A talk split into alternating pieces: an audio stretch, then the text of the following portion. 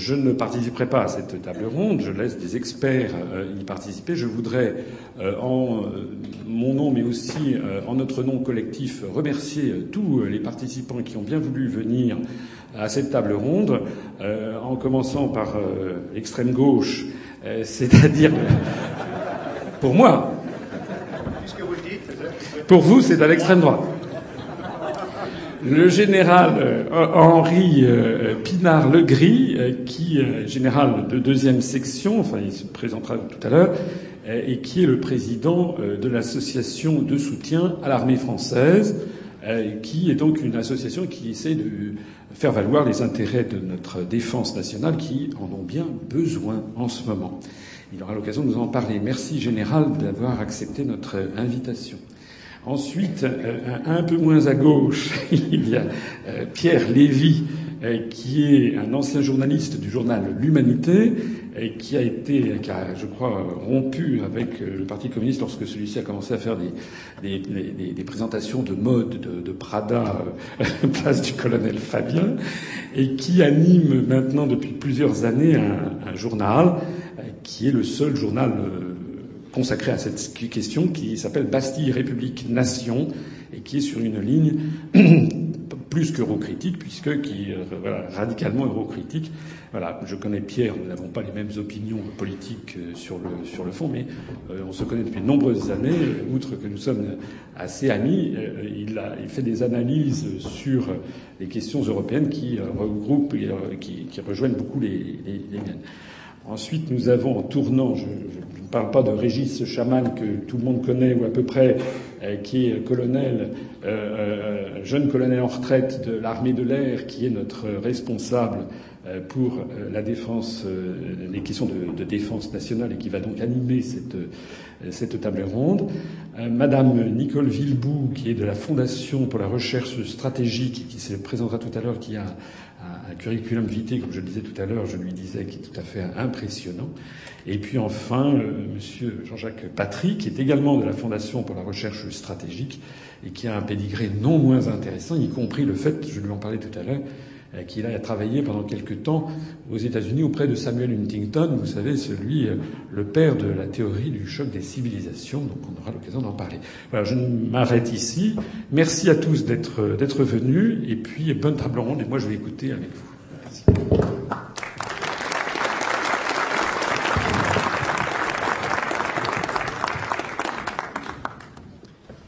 Bien, bonjour à toutes et à tous.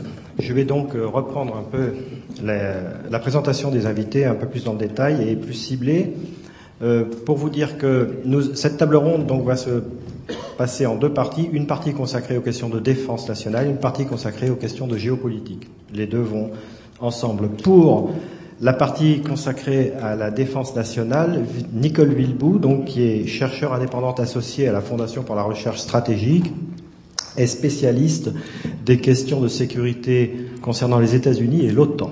Elle nous parlera donc de la stratégie américaine au sein de l'OTAN.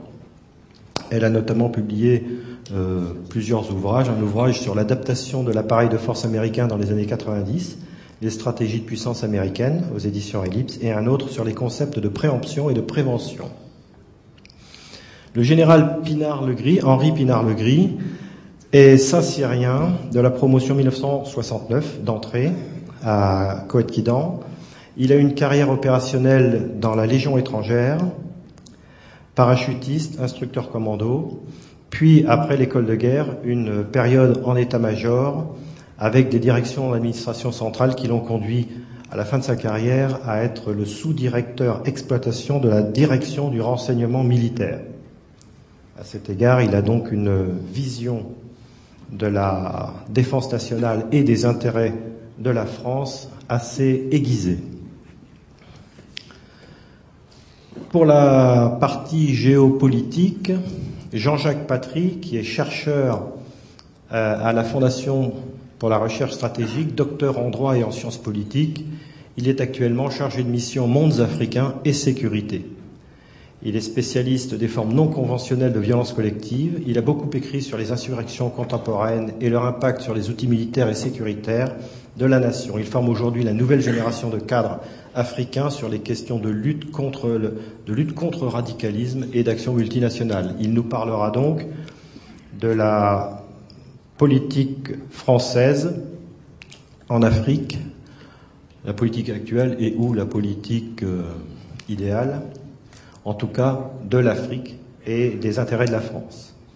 Enfin, Pierre Lévy, que François Asselineau a suffisamment présenté pour que je n'ai plus besoin d'en rajouter, sauf le fait peut-être qu'il est l'auteur de plusieurs essais, deux essais et d'un roman, un, pamphlet d'anticipation politique et sociale, L'insurrection, qui est en vente ici, si vous le voulez, sur la table à, ma gauche. Voilà, je vais donc euh, sans tarder laisser la parole à Nicole Villebout pour la géostratégie des États-Unis au sein de l'OTAN. Voilà, j'espère que tout m'entend. Merci beaucoup. Je Je vous remercie de m'avoir invité à, m'exprimer ici et à vous présenter donc euh, quelques éléments sur la stratégie des États-Unis euh, au sein de l'OTAN.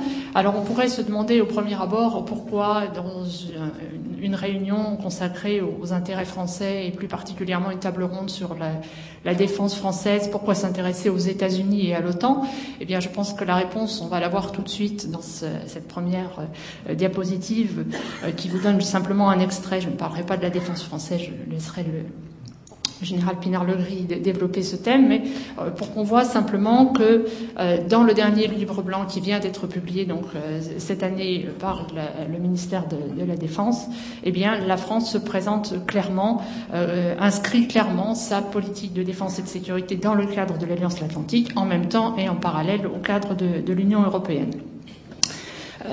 La France est évidemment un membre fondateur de l'Alliance en 1949, même si on se souvient qu'elle avait quitté les structures militaires de l'OTAN à l'initiative du général de Gaulle en 1966, avec l'objectif de préserver son indépendance euh, nationale en matière de, sécurité. La France n'a réintégré la structure militaire de l'OTAN qu'en 2009, à l'occasion euh, de, l'anniversaire des, 60 ans de l'Alliance et elle euh, assure depuis le, commandement de l'une des structures euh, majeures de, l'Alliance, hein, le, commandement consacré à la transformation de l'Alliance, qui est situé à Norfolk, mais qui est euh, régulièrement dirigé par un général français. L'objet ici, ce n'est pas du tout de s'interroger sur les raisons du retour français dans l'Alliance ou de la politique qui préside à la participation française dans l'OTAN, mais euh, plutôt de voir quelles peuvent être les implications générales pour la France de cette participation à l'Alliance en s'intéressant à ce qu'est l'OTAN. Et en particulier, on peut voir euh, l'évolution et la, perception de l'OTAN aujourd'hui euh, essentiellement sous, l'angle de l'influence qui exercent les États-Unis, puisqu'ils sont évidemment la puissance majeure qui reste euh, dominante euh, au sein de l'Alliance, ne serait-ce que par leur simple poids euh, et leurs ressources. Donc, même s'il est évident que les choix français et européens ont un impact sur l'évolution de cette organisation, on va se focaliser ici euh, principalement sur euh, la perception et l'action des États-Unis au sein de l'OTAN. On va revenir un tout petit peu euh, en arrière pour rappeler quand même que l'OTAN est née essentiellement de la volonté des Européens à la fin de, la Seconde Guerre mondiale de s'assurer la protection de la superpuissance américaine face à la perception d'un danger soviétique. C'est ce qui explique qu'à l'origine, l'Alliance était fondamentalement un système de relations déséquilibré, hein, où on avait euh, une puissance euh, militaire majeure qui acceptait pour la première fois de s'engager dans un accord de défense contraignant euh, et de fournir à l'Europe à la fois un parapluie nucléaire et le symbole de de cet engagement américain une présence militaire permanente sur le continent face à la menace euh, euh, soviétique. En contrepartie de cela, évidemment, les États-Unis contrôlaient l'essentiel des structures militaires de, de l'Alliance. Ils définissaient les axes stratégiques, même s'il y avait en permanence des débats, mais les choix étaient clairement euh, venaient de Washington.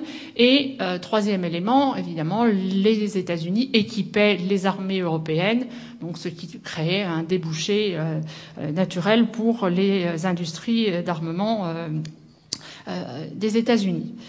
Cette situation, euh, elle présente pour les, pour les États-Unis, je dirais, l'OTAN est perçue selon un, double intérêt. C'est à la fois l'instrument de la défense avancée contre l'URSS pendant la, guerre froide, et c'est aussi un moyen pour les États-Unis d'assurer, d'ancrer leur présence en Europe et d'avoir donc une influence sur euh, l'évolution politique du, euh, du continent. L'objectif des États-Unis étant alors de pouvoir consolider en Europe occidentale un ordre libéral, démocratique, euh, qui va passer aussi par le soutien constant, hein, financier et autres, des États-Unis au projet de construction européenne, de façon à avoir une Europe sûre, euh, euh, démocratique et libérale. On peut dire qu'en 1990, d'une manière ou d'une autre, même si ça n'est pas directement du fait de l'OTAN, ces objectifs sont en grande partie atteints. Il n'y a pas eu de guerre en Europe, la menace soviétique disparaît quasiment du jour au lendemain, et l'Europe, hein, l'Union européenne, ce qui va devenir l'Union européenne, euh, est un acteur international important, un acteur prospère, et qui est, euh, au moins pour sa partie occidentale, stable et effectivement devenu euh, pacifique. Dans ce contexte, il n'était pas évident que l'Alliance atlantique continue à exister et qu'elle ait toujours euh, un sens. En tout cas, il est clair que sa fonction devait être euh, repensée, de même que le, les relations fondamentalement déséquilibrées euh, nées de, la Seconde Guerre mondiale. Alors théoriquement, il y a deux explications possibles pour justifier, pour comprendre pourquoi l'OTAN a survécu et n'a pas subi le même sort que l'organisation du, pacte de Varsovie qui lui faisait face. On peut dire soit que c'est parce qu'elle correspond aux intérêts euh, de ses membres, hein, et en particulier euh, du plus influent et du plus puissant d'entre eux, ou alors on pourrait aussi considérer qu'en 40 ans de fonctionnement, en fait, euh, l'Alliance est devenue une institution à part entière, avec son existence bureaucratique propre, et naturellement, la tendance de toute organisation est à se persévérer. Alors, Probablement une combinaison des, deux facteurs est possible. Si on s'intéresse plus spécifiquement aux, aux intérêts, euh, en Europe, en 1900, enfin, dans le cas de l'Europe en 1990, il y a trois, trois attitudes, trois positions possibles. Les États-Unis qui sont clairement en faveur du maintien et euh, de, de, la poursuite de l'OTAN comme organisation de sécurité euh, centrale, avec un projet d'adaptation de l'alliance qui est au service de leur conception de la sécurité. De leur côté, la plupart des pays européens membres de l'Alliance souhaitent plus que tout éviter le retrait et le désengagement des États-Unis et continuent à considérer que l'OTAN est la meilleure garantie de sécurité qu'ils peuvent euh, obtenir, même si les menaces ont changé. Et seule la France, de son côté, euh, continue à porter un projet, ce qu'on pourrait qualifier d'alternatif, de pôle européen de défense, qui devrait se situer à côté de l'OTAN, puisqu'il n'est pas question euh, de remettre en cause l'existence de l'alliance.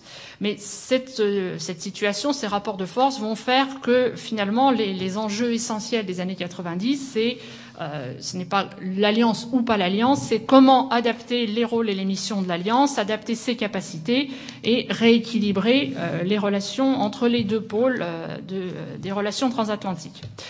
Donc, au fur et à mesure, l'OTAN va se transformer à l'instigation la, la, la, de la, la, des États-Unis dans une perspective qui est clairement définie par, euh, par les États-Unis et reprise par de nombreux alliés euh, européens. L'alliance devient d'abord une communauté politique, c'est-à-dire qu'elle n'est plus simplement un accord de défense collective, mais on va insister sur le fait que l'alliance est la réunion de de partenaires euh, qui, des deux côtés de l'Atlantique, ont en commun des valeurs, euh, la démocratie,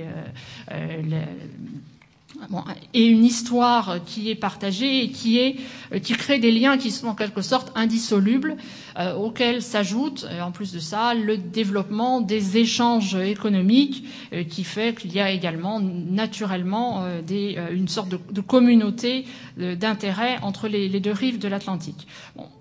Faut noter simplement qu'aujourd'hui, euh, le, discours américain sur ce point a un peu évolué, c'est-à-dire que dans les années 90, c'était l'OTAN qui était le cœur des relations transatlantiques. Aujourd'hui, les États-Unis parlent des relations États-Unis-Union européenne. Et l'OTAN tend à être moins importante dans le, sens de communauté politique qu'elle ne pouvait l'être dans les, dans les années 90. Néanmoins, elle s'est transformée également, toujours dans la, le, perspective de, la vision euh, américaine euh, d'étendre la zone de paix démocratique. Hein, C'est un objectif qui a été partagé euh, par la première administration Bush au début des années 90, poursuivi par l'administration Clinton par la suite. Hein. Dans cette optique, l'OTAN devient une organisation de sécurité régionale dont la vocation est donc d'intégrer les nouveaux partenaires venant d'Europe de l'Est et en même temps de contribuer à la stabilisation euh, des zones troublées. Euh, ça va être essentiellement les Balkans pendant la, décennie 90. Donc, de euh, devenir une organisation servant à étendre la paix et avec cette idée que le, l'extension de, l'OTAN, accompagnée également de l'extension de l'Union européenne, qui était aussi fortement soutenue par les, États-Unis, euh, contribuerait à, à, la vision d'un continent totalement euh, pacifié, libre et ouvert euh, aux échanges économiques.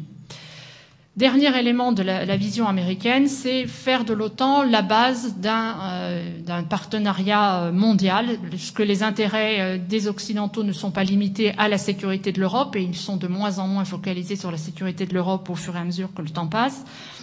Par conséquent, l'OTAN doit sortir de sa zone, hein, la, notion de hors zone ou out of area dans le, le langage otanien, euh, c'est-à-dire que l'OTAN doit prendre en charge et se préoccuper de problèmes de sécurité qui se situent hors euh, du continent et qui peuvent donc aller euh, très loin sur la planète, hein, jusqu'en Afghanistan. Et donc là, c'est un, élément qui doit qui entraîne la nécessité d'adapter, de transformer euh, les capacités de défense des membres européens euh, de l'Alliance et qui va être euh, la, logique hein, de transformation des, des, capacités militaires au cours des, des années 90 cette vision américaine, elle va être mise en œuvre avec une constance remarquable entre 1991 et 2001, on va dire, hein, quelles que soient les orientations politiques des administrations à Washington. On va retrouver euh, toujours euh, une, euh, une, politique axée sur, euh, sur trois axes.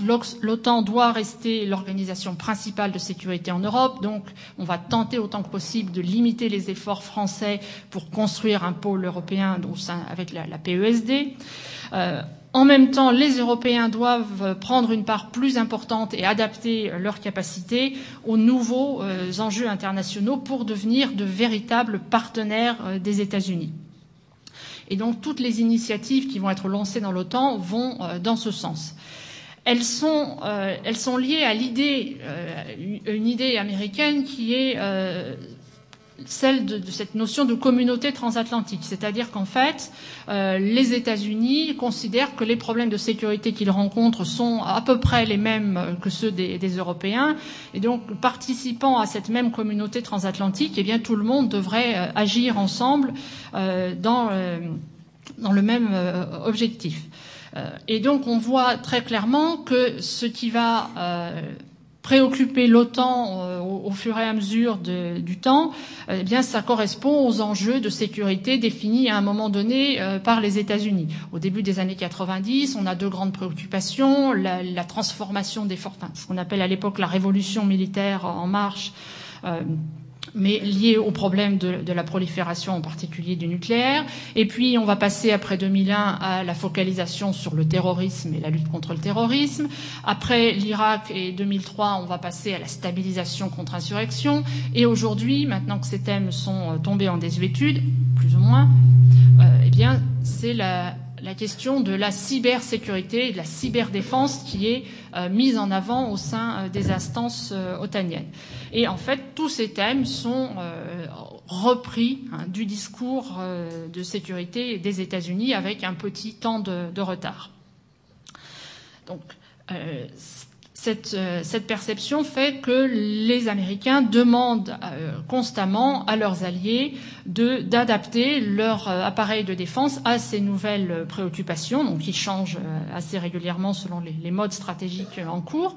Et on voit donc que l'OTAN va servir à structurer, encadrer des efforts d'adaptation des capacités. Et on a une succession depuis le milieu des années 90 de grands projets euh, qui euh, sont à chaque fois des listes de capacités à développer et de priorités euh, qu'il faudrait suivre tous en commun.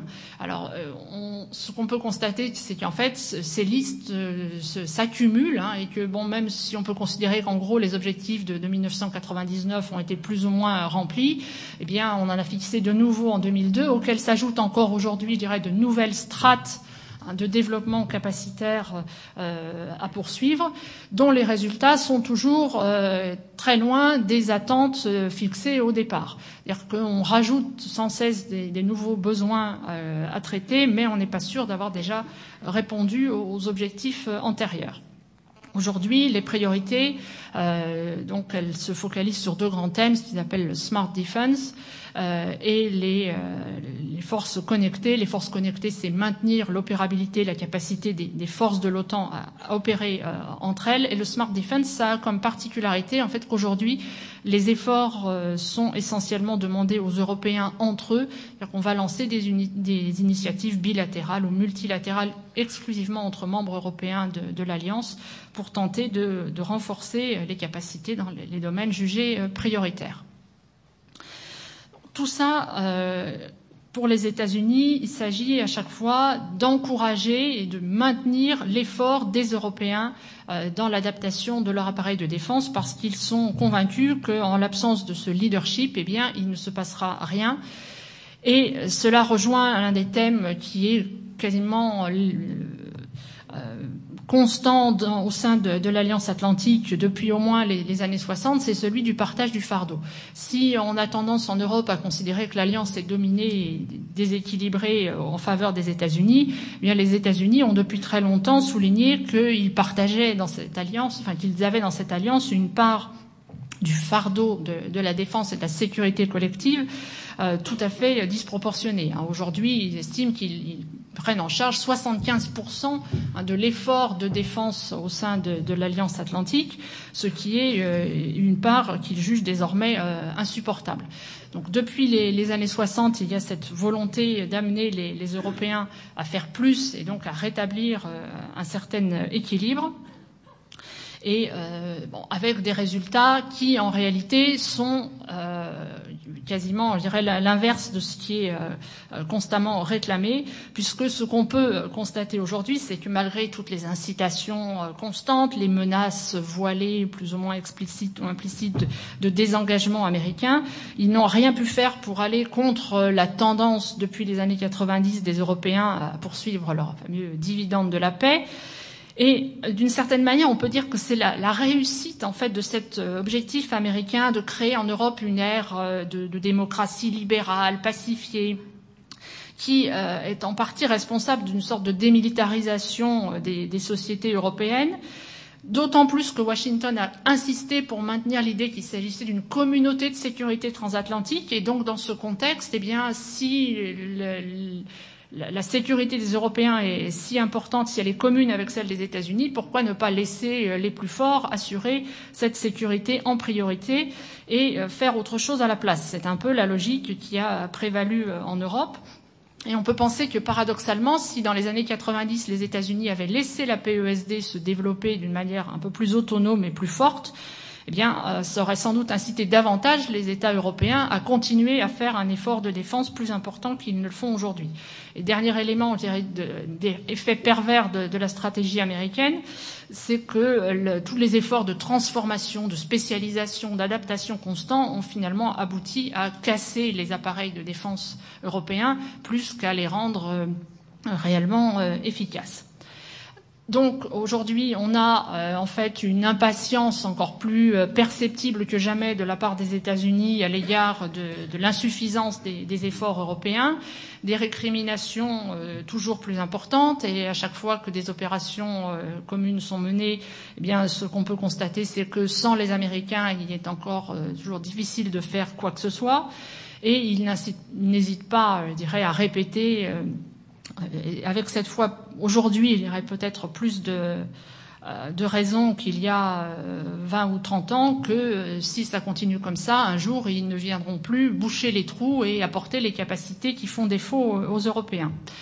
Alors, est-ce que cette menace est crédible? Eh bien, elle l'est plus ou moins dans la mesure où aujourd'hui l'OTAN a aussi beaucoup moins d'intérêt politique pour les États-Unis qu'il ne pouvait l'avoir encore jusqu'à la, fin des années 90 puisqu'ils ont bien dû constater qu'en tant qu'instrument d'intervention à l'extérieur et de gestion des crises mondiales, l'OTAN n'était pas tellement euh, un outil euh, aussi euh, utile et performant qu'ils ne pouvaient l'espérer, même si bon, finalement l'OTAN est venu jusqu'en Afghanistan.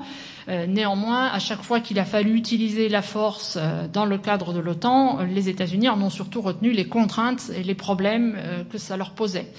Et euh, aujourd'hui, euh, non seulement les alliés ne sont pas prêts à suivre dans n'importe quelles conditions, mais il peut arriver des cas comme dans en Libye en 2011 où euh, en fait les États-Unis se trouvent entraînés par leurs alliés dans une intervention qu'ils ne souhaitaient pas mener, ce qui effectivement devient un, véritable problème.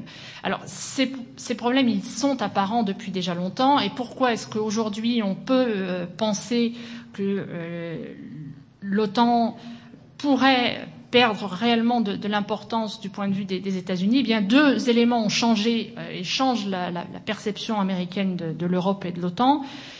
Les priorités stratégiques, elles sont en Asie maintenant, en Asie-Pacifique, et euh, là, on assiste, même si, je dirais, il y a toujours une part de, discours, euh, à un véritable développement des efforts dans cette zone au détriment euh, des préoccupations pour l'Europe, parce que euh, autant pendant la guerre froide, les États-Unis euh, pouvaient consacrer des ressources à, une stratégie globale avec l'Est, enfin l'Asie et l'Europe, autant aujourd'hui, ils souffrent eux aussi de, de, contraintes budgétaires extrêmement importantes et pesantes sur leur capacité de défense, qui restent toujours considérables, mais euh, qui sont en train de, de, de s'éroder. Et euh, donc l'idée que les États-Unis assurent en même temps la sécurité de l'Europe et défendent leurs intérêts en Asie-Pacifique devient de plus en plus douteuse pour beaucoup. Donc on assiste euh, visiblement à un désengagement militaire de la zone dans laquelle il n'y a plus de menaces évidentes actuellement on, peut constater qu'aujourd'hui, hein, on, est, à à peu près 65 000 hommes, euh, 65 000 militaires américains euh, en, Europe. Euh, donc on est arrivé vraiment à un niveau euh, extrêmement bas et qui reflète effectivement la, perception de, l'importance stratégique de, ce théâtre. Donc le phénomène auquel on assiste maintenant, je vais terminer là-dessus, c'est vraiment un, processus de désaméricanisation de l'OTAN euh, que les partisans d'une plus grande autonomie européenne euh, pourraient apprécier, dont on pourrait se, réjouir, si euh, finalement ils avaient eux maintenant les moyens de reprendre les rênes de l'OTAN. Hein, puisque pour la première fois, les États-Unis semblent disposés à laisser une marge de manœuvre importante à l'Europe euh, pour prendre en charge sa sécurité et ses problèmes tant qu'on n'est pas dans une crise majeure qui toucherait les intérêts euh, vitaux des États-Unis. Mais eux considèrent que euh, pendant qu'ils se retournent vers l'Asie, eh bien, les Européens pourraient se prendre en, compte les, problèmes de, leur région. Mais bon, aujourd'hui, donc la, la, responsabilité retombe un peu sur, sur les Européens, sur l'Union européenne. Et là, on constate que ce n'est pas seulement un problème de manque de capacité adéquate, mais que ce problème, il reflète surtout hein, des conceptions européennes très différentes entre les différents pays de l'Union, euh, des visions très différentes de, ce qu'est la sécurité, de ce que sont les priorités, de la conception du recours à la force qu'on appelle la culture stratégique. Et on n'a pas plus d'entente finalement au sein de l'OTAN qu'on en a au sein de, la PESD. Euh, ce qui fait que euh, l'OTAN sans les États-Unis, c'est plus une OTAN sans pilote, sans substance. Euh, pour autant, ça peut continuer comme ça, puisque en fait, euh, même si elle ne sert plus à grand chose, le, coût politique hein, que, signifierait une rupture euh, serait trop important. Mais c'est un peu une sorte de, de bateau fantôme. Merci, Madame. Votre...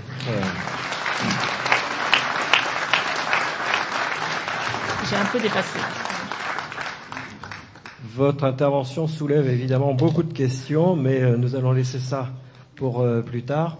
Je cède la parole au général euh, Henri Pinard-Legris, mon général. Merci. Est-ce que vous m'entendez bien? Oui. Donc, euh, on m'a demandé de parler de, la loi de programmation, du livre blanc et de la loi de programmation. Donc, je me bornerai à un certain nombre de flashs sur ce sujet central. Juste avant, je vous dirai un mot sur l'ASAF, l'association que je préside, pour que vous sachiez pourquoi je suis là. Et puis je terminerai par quelques réflexions personnelles sur ce que m'inspire le livre blanc et euh, la loi de programmation. Donc euh, je suis président d'une petite association qui regroupe 3000 adhérents, dont 500 associations quand même. Et euh, c'est une association qui existe depuis 30 ans, qui a pour objet d'ailleurs de défendre l'honneur de l'armée quand celui-ci est mis en cause injustement, soutenir, soutenir ceux qui se battent ou qui se sont battus, sensibiliser les Français aux questions de défense, et je dirais même en premier lieu les, les politiques, ceux qui nous dirigent. Euh, donc c'est aussi l'une des raisons pour lesquelles j'ai accepté très volontiers de venir et de retrouver le colonel Chaman que j'avais connu dans une vie antérieure, et puis de contribuer au devoir de mémoire et de solidarité. Voilà, donc on a une fonction de communication, de sensibilisation, donc on a quelques outils pour ça. Vous avez pu voir quelques, quelques exemplaires de la revue que nous éditons tous les trimestres. On a un site internet et deux lettres mensuelles. Nos cibles, je vous l'ai dit, c'est d'abord les dirigeants politiques, les relais d'opinion, les professeurs d'histoire-géographie, parce qu'ils ont un rôle particulier à jouer, et puis un cœur de cible qui, qui est, ou qu'on essaye d'atteindre, euh, c'est les jeunes de 25 ans, ceux qui constituent la relève, parmi lesquels il y en a un certain nombre ici, et donc ceux qu'il s'agit de sensibiliser, de former pour euh, effectivement que notre pays dispose de l'encadrement politique ayant le sens du service et de l'État euh, qui sera indispensable pour faire face aux crises à venir. Voilà pour euh, tout ce qui est ASAF. Je passe euh, livre blanc, loi de programmation. Donc le livre blanc, c'est le quatrième livre blanc qui est rédigé. Le premier l'avait été en 72 pour mettre au point tout ce qui était euh, concept de dissuasion, puisque euh, la dissuasion française euh, construite progressivement. 64, c'était le premier Mirage 4, je crois. 68, c'était le thermonucléaire. 72, donc, c'était donc ce livre blanc qui constituait pour la France, dans son outil de défense, une véritable rupture stratégique. Ce que euh, cette arme nucléaire tant décriée, qui était considérée comme la bombinette à l'époque, euh, a fait son chemin et maintenant on voit que tous les hommes politiques, de droite comme de gauche, se raccrochent à la dissuasion euh, comme si c'était la, la, planche de salut euh, incontournable. Ensuite, il y a eu 1994, donc suite à l'effondrement de l'URSS, qui constituait quand même la menace majeure en Europe et à nos frontières. 2008, qui est un peu euh, dans le, prolongement du 11 septembre 2001, euh, c'est le problème défense et sécurité, le continuum entre la, la, la défense et la sécurité, euh, le terrorisme, etc. Alors 2013, on se demande pourquoi, euh, quelques années après, euh, cinq ans après le, précédent livre blanc, euh, il y a ce nouveau livre blanc. Alors on invoque les révolutions arabes en omettant de parler de, du terrorisme islamiste d'ailleurs. Hein, donc on parle des révolutions arabes, mais ça ne fait qu'amplifier la menace qui, était, qui existait déjà. On parle bien sûr de la crise économique, mais en regardant, je ne suis pas économiste, hein, mais en regardant, ça fait 30 ans qu'on vote des budgets en déficit, si vous voulez, forcément la dette s'est constituée et la crise est d'autant plus aiguë aujourd'hui et on l'invoque d'autant plus que droite comme gauche euh, ont largement contribué à euh, creuser ces, déficits et constituer ce monceau de dettes. Aujourd'hui, les dettes, la dette française représente 60 budgets de la défense et les intérêts de la dette représentent deux fois le budget, les intérêts de la dette annuelle représentent à peu près, presque deux fois le budget de la défense annuelle. Pour vous cadrer donc l'effort de défense que l'on fait au regard eh bien, des conséquences de euh, ce laxisme euh, qu'aucun d'entre vous, sans doute, n'a pour, euh, le, je dirais, la gestion de son propre budget. On n'imagine pas que pendant 30 ans, on soit en déficit et on capitalise les dettes. Alors, le livre blanc, j'en viens à celui de 2008, de 2013, donc il y a sur les six premières parties une brillante analyse, comme les Français savent les faire, remarquablement rédigée, etc., sur la situation mondiale, sur euh, la place de la France dans le monde, sa géographie, qui rappelle euh, justement d'ailleurs que euh, la France est présente par son territoire national non seulement en Europe, mais sur les trois grands océans, que ce soit l'Atlantique, le Pacifique et l'océan Indien, avec une zone économique exclusive, donc un territoire sous-marin qui est le deuxième du monde, 11 millions de kilomètres carrés. Donc c'est une donnée, on a forcément un regard mondial. Notre histoire, qui n'est pas celle du Luxembourg ou de la Suisse, j'ai rien contre ces pays-là, mais évident que notre ouverture au monde, nos actions passées euh, nous, donnent des pouvoirs.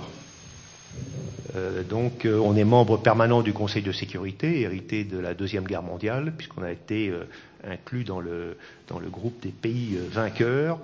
On a, comme l'a rappelé Madame, été l'un des membres fondateurs de, de, de l'Alliance Atlantique et de membres actifs pour la constitution de la communauté européenne, devenue par extension progressive de l'Union européenne.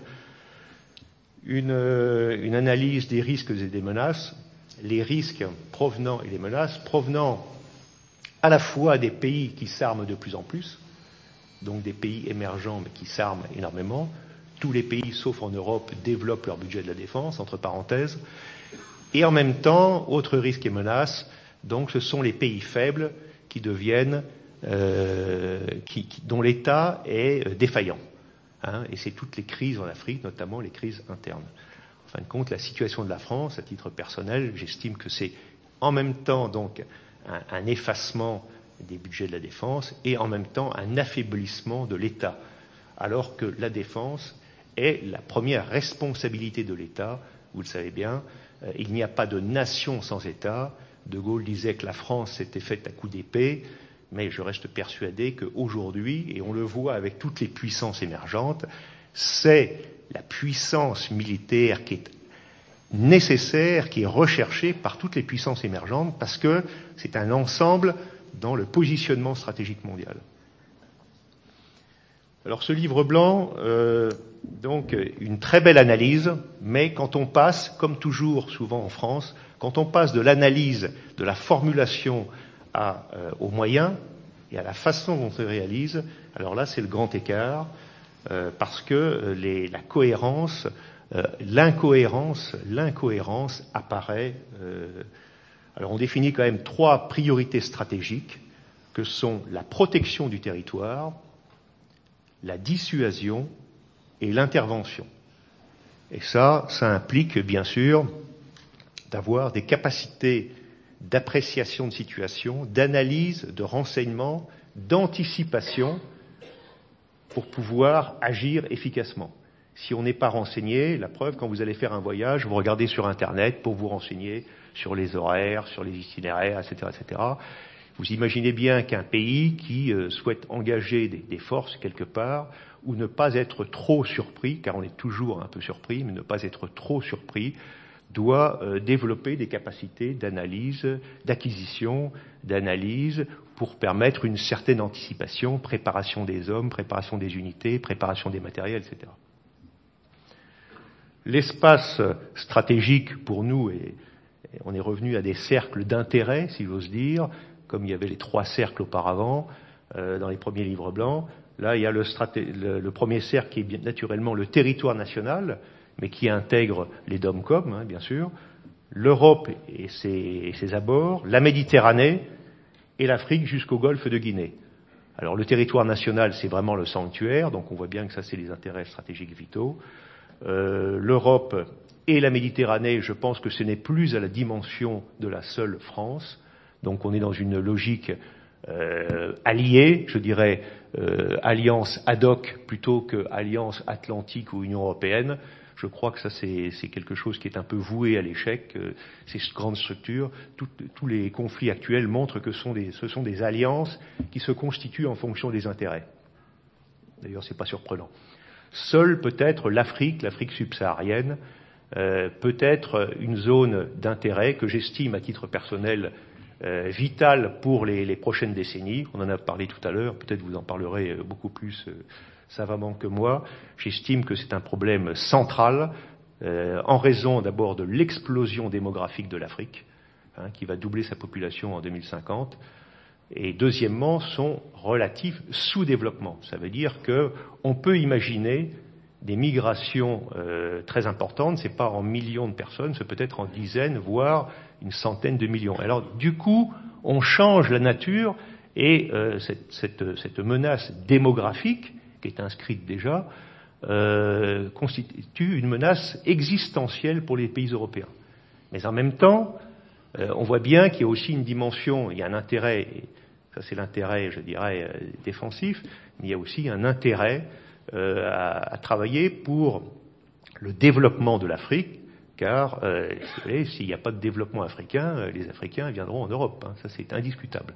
Il y a un véritable partenariat à mener. Ça veut dire qu'une politique, et dans cette politique, parce que ce sera l'un des points de conclusion, une politique, c'est un ensemble de, de stratégies particulières. Hein, c'est une stratégie générale qui se décline en plusieurs stratégies et dans laquelle il y a une stratégie économique, une stratégie financière, une stratégie culturelle et une stratégie militaire.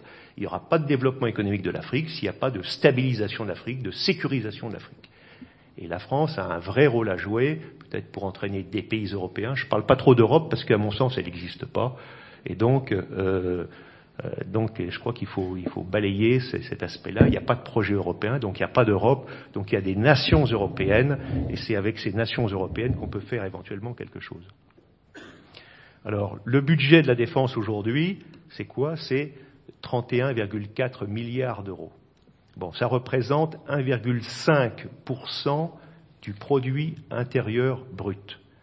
Il est prévu dans la loi de programmation militaire qui va s'étendre de 2014 à 2019, au moins pour les trois années de la, les trois premières années de cette loi, 2014-2016, le gel de ce budget, même si on appelle ça une, sanctuarisation, c'est un gel, c'est-à-dire que bon, tout ce qui est euh, inflation disparaît, etc. Donc ça va être dans les faits, la loi de programmation entraînera une réduction de l'effort de défense français qui passera de 1,5 à 1,3% du PIB en 2019, peut-être même moins, puisque aucune loi de programmation n'a été respectée depuis 1960, première loi de programme qui était constituée pour la réalisation, entre parenthèses, de l'armement nucléaire stratégique. C'est De Gaulle qui avait initié ça pour conduire ce redoutable projet qui était la constitution d'une force de dissuasion. La loi de programmation, c'est ni plus ni moins que l'expression chiffrée du livre blanc. Donc euh, ça se traduit par ce maintien, entre guillemets, c'est-à-dire un gel, c'est-à-dire en fait une réduction, c'est là où on parlait de sémantique tout à l'heure, et il y a une véritable désinformation, et ça je peux vous le démontrer, on pourra en parler après, une véritable désinformation sur les chiffres. Donc c'est une réduction des, budgets, c'est aussi une réduction considérable des effectifs, qui prolonge celle qui était déjà engagée euh, selon la, précédente loi de programmation, puisqu'en dix ans, c'est moins 80 000 hommes qui seront supprimés, un quart de l'armée. euh, le contrat opérationnel du livre blanc précédent qu'on fixait aux armées, c'était, pour faire très simple, 30 000 hommes, 70 avions. N'oubliez pas que le livre blanc précédent, c'était, 50 000 hommes, 100 avions. C'était passé au précédent livre blanc, 30 000 hommes, 70 avions, et c'est, pour ce livre blanc, 15 000 hommes, moitié moins, 45 avions. On est la cinquième puissance mondiale, 65 millions d'habitants. Voilà ce qu'on est capable, je dirais, d'engager pour une crise majeure. Pour une crise majeure. Donc, quand on parle de, euh, renforcement, pilier européen, etc., je ne vois pas très bien ce que ça veut dire. Et ça, je crois que vous partagez totalement ce point de vue, car euh, je dirais que l'analyse est bien, on voit bien ce qu'on veut être, ou on déclare ce qu'on veut être, mais derrière, ça ne suit pas. Si j'ai encore deux minutes, quelques réflexions personnelles. Donc j'insiste sur le, en fin de compte, la première responsabilité de l'État, c'est ça. Il y a quatre fonctions régaliennes, vous le savez, et cette fonction, euh, je dirais, de défense est centrale. Ça veut dire que cette fonction-là, elle s'inscrit dans le temps long. Vous ne pouvez pas constituer une armée, un outil de défense en trois ans, en cinq ans. On peut le détruire facilement, mais pour le reconstituer. Je prends l'exemple, par exemple, d'un matériel, la 400M, dont on vient d'avoir le premier exemplaire. Euh, les, les, fiches de caractéristiques, je crois, ont été élaborées en 1993. 2013, c'est le premier avion. Et en 2019, on en aura 15. Et l'objectif, je crois que c'est 45. On a réduit un peu la cible parce que la loi de programmation ne permet pas de financer ce qui avait été initialement envisagé. Donc on réduit la cible finale et on étale au maximum les productions. Euh, donc l'aspect politique est fondamental. Il est fondamental aussi pour l'engagement des forces en opération, car on ne décide pas d'engager des forces, mais vous en parlerez certainement, pour punir un tel ou pour faire un coup, ça c'est ce qu'on appelle instrumentaliser l'armée.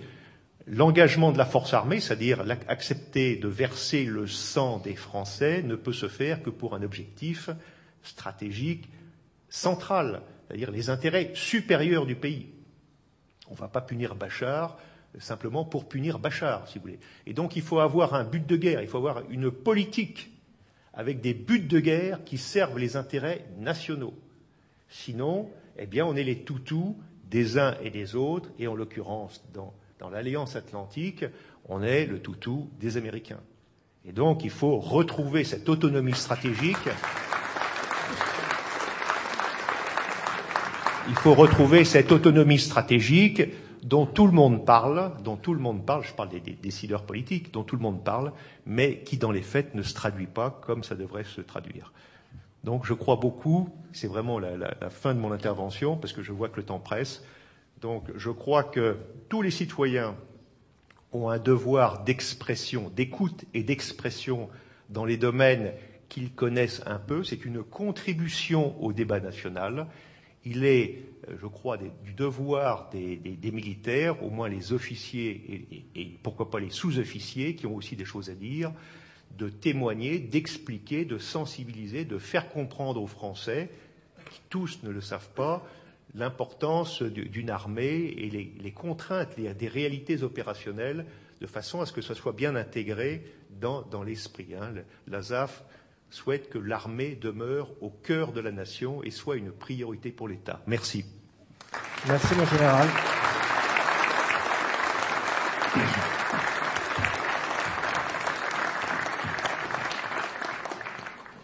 Avant d'aborder le volet géopolitique de cette table ronde, je voudrais euh, dire quelques mots pour compléter ce que vous venez de dire, mon général. Vous avez parlé des aspects opérationnels et politiques de notre défense nationale qui, sont, euh, qui mènent celle-ci sur une pente descendante.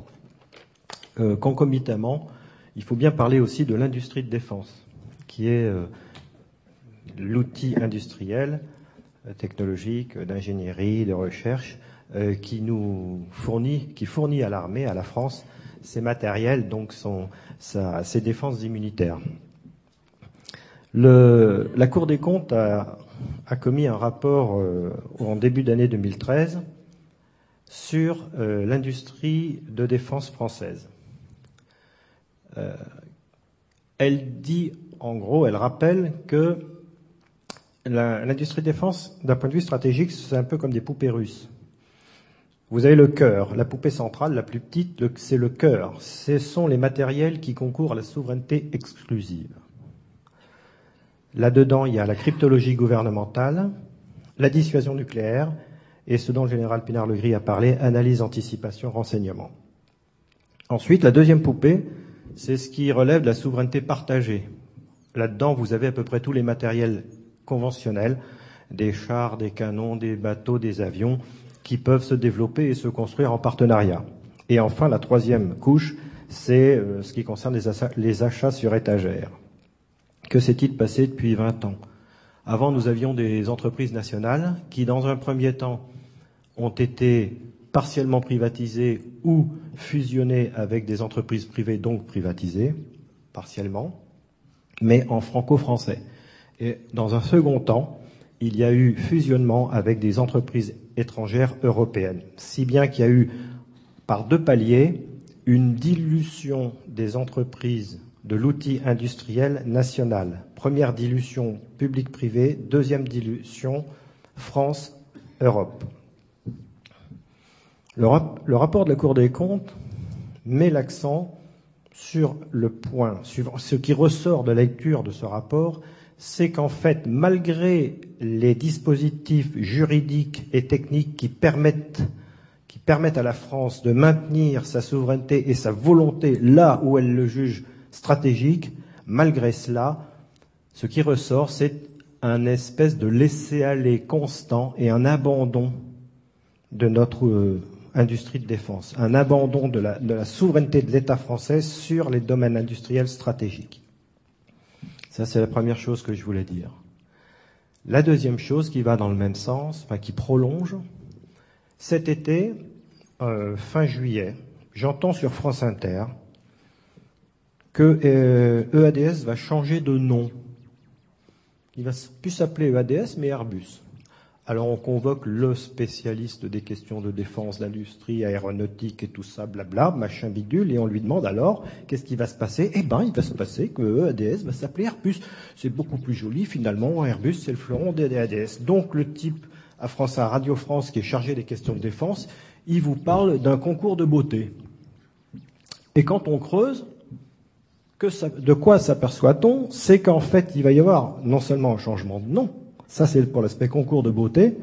Mais derrière, il y a une restructuration. Et deux en particulier, deux des quatre divisions de ADS, la division espace et la division défense, vont fusionner. Donc on passe de Astrium, la division espace, Cassinian, la division euh, défense, vont fusionner en une seule division qui va s'appeler Airbus Space and Defense. Donc il n'y a, plus de français hein, là-dedans. Et non seulement ça, mais en plus, la direction de cette Airbus Space and Defense va se situer à Munich et sera dirigée par un Allemand.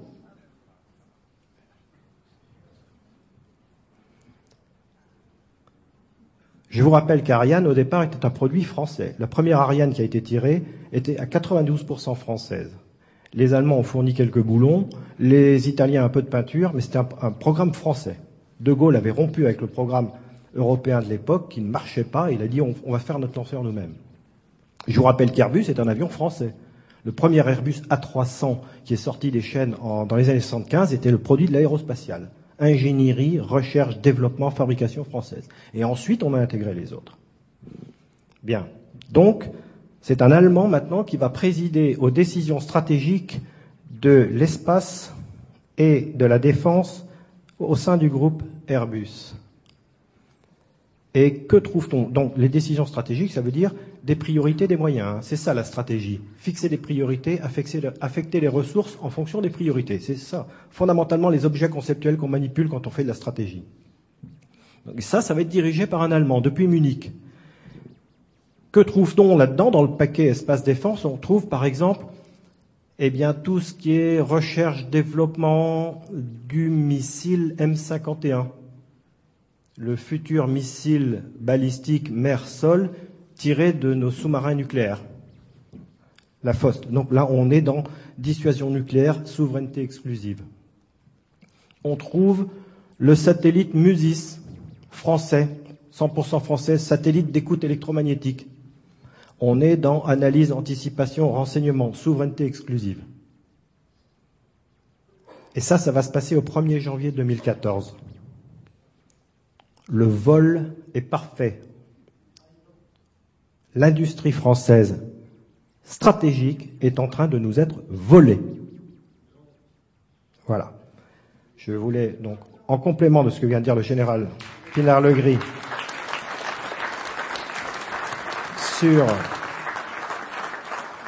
l'état de la défense, je voulais ajouter euh, ce petit chapitre sur l'outil industriel de défense. Je pense que nous pouvons maintenant passer à la partie géopolitique de cette table ronde. Monsieur Patry, je vous laisse la parole. Merci, mon colonel. Mesdames, Messieurs, bonjour. Je suis très, très heureux de, pouvoir m'exprimer quelques minutes devant vous, partager euh, avec, euh, avec vous ces, quelques minutes sur l'Afrique, qui est un sujet qui est très très mal connu. Euh, moi-même, je ne le connaissais pas vraiment bien il y a encore deux ans. Je m'y suis mis parce que, non pas que j'aime l'Afrique, loin de là, elle m'indiffère, mais je me suis aperçu qu'en réalité, si je voulais survivre dans ce monde, il y avait intérêt à regarder ce qui s'y passait. Mon propos euh, sera de vous brosser très rapidement comment la France a restructuré son dispositif, en gros depuis la fin de la guerre froide. Sachez qu'il y a parmi ce public deux, catégories bien différentes. Pour euh, les, seniors, les personnes de plus de 60 ans, cette affaire n'est que euh, de l'information, pas plus. Pour les jeunes, c'est votre avenir, directement qui se joue.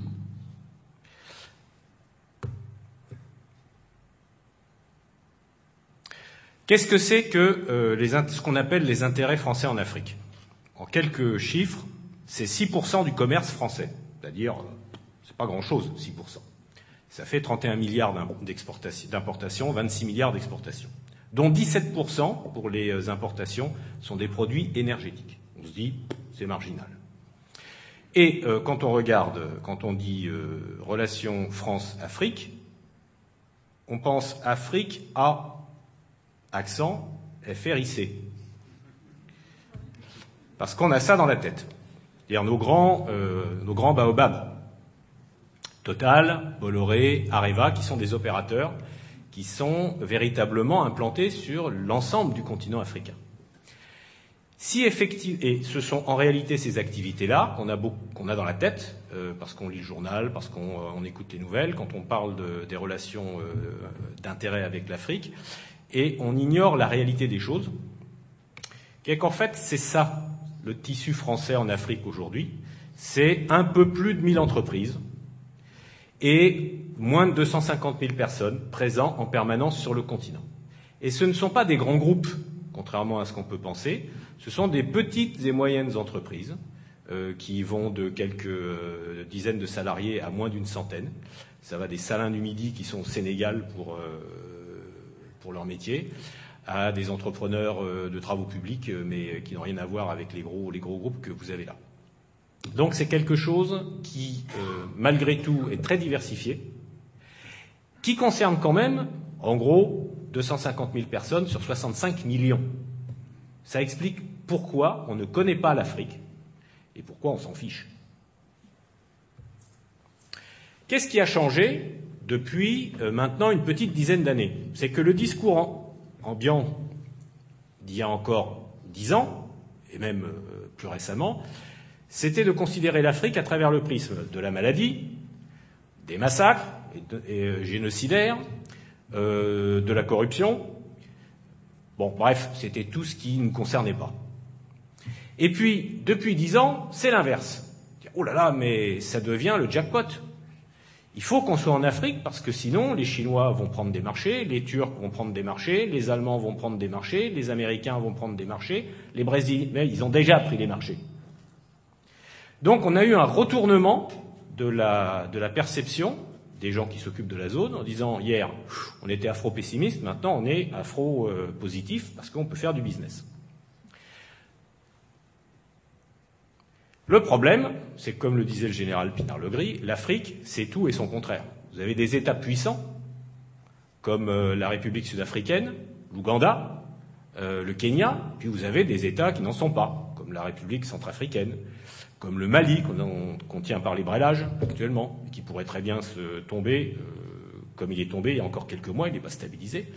Donc le continent est quelque chose qui n'est pas homogène. Suivant les zones géographiques, vous n'avez pas les mêmes problèmes de sécurité ni les mêmes, euh, la, même, euh, le même degré euh, d'urgence.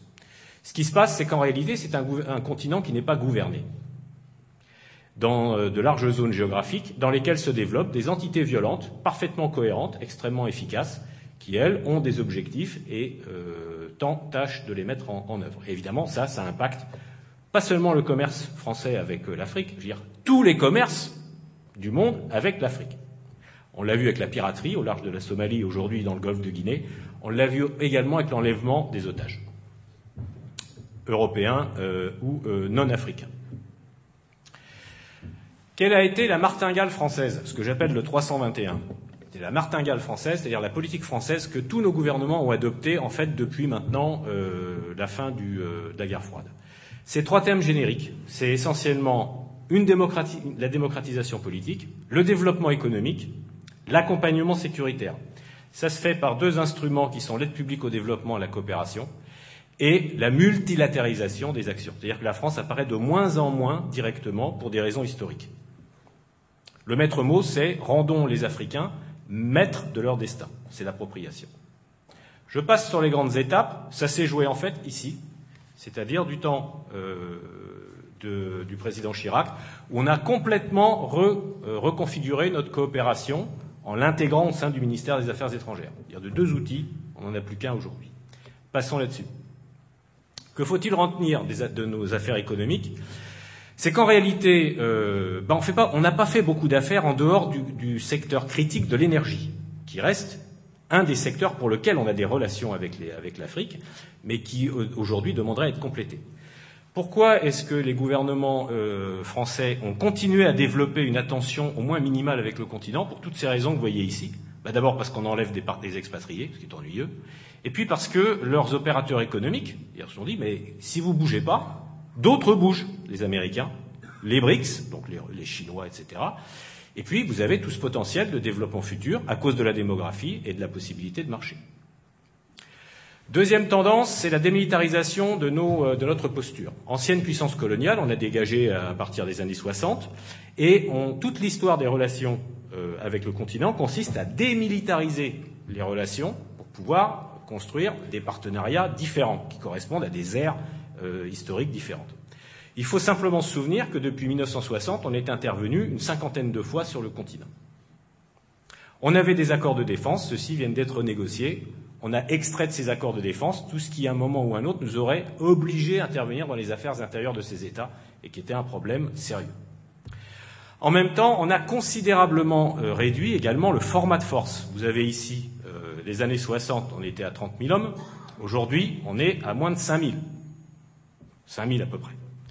Et il faut comprendre que nous n'avons en réalité aujourd'hui, euh, ça c'est donc l'actuel livre blanc, plus que deux vraies bases une sur la côte ouest, une sur la côte est, et Djibouti est en train d'être réduite au maximum pour redéployer un, maximum de moyens, ce qui reste, les 5000 hommes, euh, vers l'ouest, c'est-à-dire vers la façade atlantique, à partir desquels on va pouvoir envoyer des renforts à droite à gauche dans les derniers postes qui nous restent. Il faut savoir donc que la présence française aujourd'hui, y compris la présence française dans les coms euh, aux alentours de l'Afrique, c'est une dizaine de milliers d'hommes, incluant tous les personnels. Mais sur le continent, on est à moins de 5000 hommes, et c'est 800 millions d'euros par an, hors opérations extérieures. Pour compenser ça, on a mis en place une politique de coopération, notamment ce qu'on appelle la coopération structurelle avec les États, de manière à essayer de leur faire, de construire avec eux des bureaucraties, des institutions de sécurité qui pourraient prendre en main euh, le, contrôle, euh, le contrôle effectif de leur territoire. C'est en 2010 un peu moins de 80, enfin 90 millions d'euros. Et comme vous le voyez ici, c'est essentiellement l'Afrique subsaharienne qui est notre euh, point de mire. On a également, parce que le problème numéro un de l'Afrique, c'est les cadres. Il faut des cadres intermédiaires.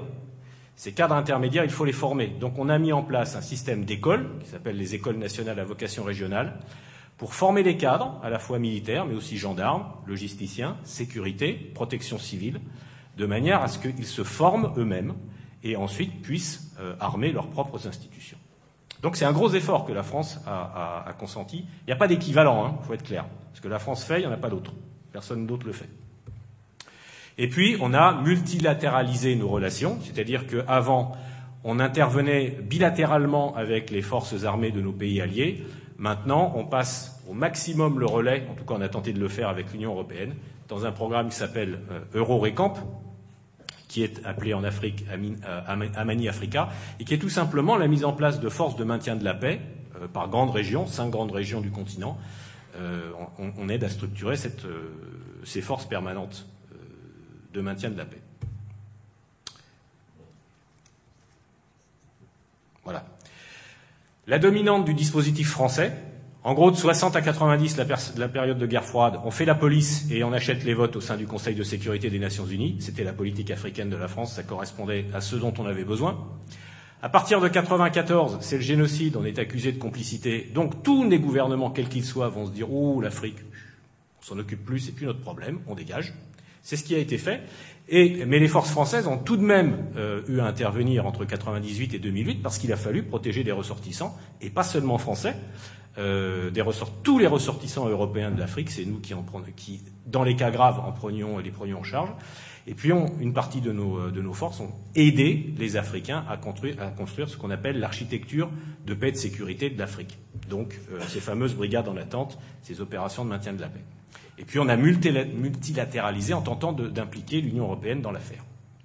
Depuis 2008, euh, les résultats n'ont pas été mirifiques vu le désordre qui se, déploie dans les zones que vous connaissez, ben, il a fallu faire le boulot à la place des locaux qui n'ont pas pu le faire. Et donc, de stratégie indirecte, affaire rwandaise, on a été obligé de se réinvestir dans la, stratégie directe, d'abord en mettant en place des forces spéciales pour lutter contre des adversaires que les États locaux comme le Mali ou le Niger avaient du mal à prendre en compte. Et puis comme euh, ça ne suffisait pas que ces adversaires ont pris une puissance quasiment proto-étatique, eh bien, il a fallu intervenir directement, c'est Serval. Enfin, qu'est-ce qui, va, euh, qu'est-ce qui nous attend en Afrique? Eh bien, paradoxalement, l'ennemi qu'on a nulle part ailleurs, c'est en Afrique qu'il apparaît. Mais un vrai ennemi, quelqu'un qui veut nous voir morts, nous et nos valeurs. Il faut être clair là-dessus. L'onde de choc, c'est le printemps arabe. Je passe sur la Libye, euh, qui n'est qu'un épiphénomène, et il faut se concentrer sur la zone méditerranéenne et notamment ce qui va se passer ici. Actuellement, ce qui est en train de se passer en Algérie, personne ne le sait. C'est l'ère post-Bouteflika, c'est-à-dire qu'on est en train de renégocier les euh, alliances politiques à l'intérieur. Le pays est fragile, il est riche, mais il est limité aussi par euh, l'entente des grandes familles qu'il contrôle. Donc la manière dont la transition algérienne va se faire aura un effet soit stabilisant, soit au contraire extrêmement déstabilisant pour l'ensemble de la région. Et quand on sait ce qui se passe déjà en Libye et en Égypte, on comprend quels sont les enjeux directs pour la façade méditerranéenne. Très concrètement, le Maghreb, c'est déjà un front de lutte contre terroristes. Alors, après Serval, parce que Serval, on a quand même remis les, les pendules à l'heure, le peu qu'on avait, on a raclé les fonds de tiroir, on y est allé, et euh, tactiquement, on a remporté les victoires. Mais on n'a pas défait les adversaires. Ils sont toujours stratégiquement présents. Et en fait, ils se regroupent, ces braves gens, ici. Dans cette, nous, on a une Darsal qui fait ça, eux ont une dorsale qui fait ça. Donc on voit qu'en réalité, on a une zone dans laquelle, qui correspond à l'ancienne euh, zone, franco, la zone francophone, l'ancienne, euh, principalement l'ancienne partie colonisée par la France, c'est la partie du continent qui entre en guerre civile. Et on ne peut pas extraire tout le monde de là, c'est pas possible. Vous faites plus de commerce avec, avec personne. Donc la question, c'est comment on va arriver à contrer des ennemis qui cherchent à qui s'allient les uns aux autres, qui sont extrêmement intelligents, très habiles, et qui cherchent véritablement euh, ben, à mettre en place leur système de valeurs. Très concrètement aujourd'hui, le seul point d'alliance qui nous reste, fiable, c'est les Tchadiens. Ils ne sont pas des enfants de cœur. Les Tchadiens est le seul pivot, quand vous regardez tout autour, ce sont des pays qui sont en proie en guerre civile ou en conflit euh, interétatique. Mais on n'est pas tout seul, ça sera ma conclusion. Euh, comme vous l'avez vu sur ces cartes, il y a aussi des États locaux, le Nigeria, Kenya. donc ces, ces, États sont conscients qu'il y a maintenant, la, RCI aussi, l'affaire du Mali a ouvert les yeux à un certain nombre de décideurs politiques africains qui se sont dit mais si on ne bouge pas, on est mort. Les États dont on a hérité de la, colonisation vont tout simplement disparaître sous les coups de boutoir euh, des luttes communautaires, euh, de l'impossibilité à contrôler, etc. Donc ils ont décidé de se mettre en, ensemble et il y a des partenariats qui, se sont mis en place. Un des exemples euh, de réaction qui est très caractéristique, c'est la MISOM. La MISOM est une mission de maintien de la paix de l'Union africaine, qui en fait très, très pratiquement fait de la contre-insurrection contre les Shebabs en Somalie, et vire les Shebabs des centres de gravité qui étaient euh, la capitale et le port de Kismayo. En conclusion, qu'est-ce qu'il faut retenir aujourd'hui de la, position française en Afrique? C'est que l'acteur principal euh, de la politique africaine, c'est plus l'État, ce sont les opérateurs économiques. Pourquoi est-ce que l'État n'est plus l'acteur principal? Tout simplement parce que euh, nos élites administratives et politiques ne connaissent pas l'Afrique, ne connaissent plus l'Afrique. Il y a eu un changement de génération dans les années 90. Les Africains sont partis avec euh, la retraite et la nouvelle génération, qui sont des gestionnaires, ne voit l'Afrique qu'à travers les statistiques. Et en plus, ce n'est pas un enjeu politique intérieur, donc ça, n'intéresse pas. À l'inverse, ceux qui ont une vraie vision stratégique de l'Afrique, ce sont les, opérateurs économiques. Si vous voulez savoir à quelle, à quelle sauce va être mangée l'Afrique dans les dix années qui viennent, vous regardez les plans des grands, des grands opérateurs énergétiques et vous savez comment le continent va être partagé. Les relais d'influence multilatéraux sont inexistants, c'est-à-dire que d'abord, c'est l'Union européenne qui prend en compte, mais l'Union européenne, c'est plusieurs architectures et plusieurs organismes qui ne se coordonnent pas, en dépit des efforts qui sont mis en place. Et surtout, les intérêts de l'Union européenne, ce n'est pas les intérêts de la France, c'est autre chose. L'Union africaine, qui est l'équivalent de l'Union européenne euh, sur le continent, c'est pour, ça que ça marche si bien d'ailleurs, les mêmes causes entraînant les mêmes, euh, les mêmes conséquences, l'Union africaine est paralysée. Donc vous avez euh, des gens qui sont nos amis, mais aussi des gens qui sont franchement opposés à la présence française. Le Nigeria et la République sud-africaine. Enfin, les Africains ont beaucoup évolué. C'est aussi pour ça qu'on ne les comprend plus, parce que euh, à la vitesse à laquelle avance le continent, eh bien, ce qu'on savait il y a dix ans n'est plus valable aujourd'hui. Eh bien, ces gens-là, c'est euh, nos partenaires, ils ont une vaste offre de services. Les BRICS, les Chinois, les Américains, les Français n'apparaissent là-dedans que N parmi d'autres. Et puis, euh, la langue française, ce n'est plus aujourd'hui quelque chose qui fait gagner de l'argent. C'est l'anglais qui fait gagner de l'argent. Donc la nouvelle génération en Afrique parle anglais, ne parle pas français, en tout cas moins. Et puis le dernier instrument, qui était l'instrument militaire, dont on a vu qu'il nous a sorti euh, de beaucoup d'erreurs et de beaucoup de, choses, trappes, de, l'affaire malienne, eh c'est au moment où on l'emploie de plus en plus, prochain théâtre d'engagement, c'est la République centrafricaine, euh, qu'on le démembre. Donc on est dans une position euh, de dispositif qui se disloque.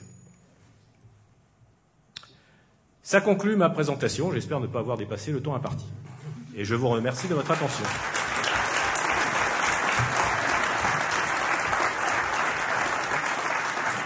Merci, Monsieur Patry, pour cette euh, présentation très synthétique et très ciblée sur la politique française en Afrique.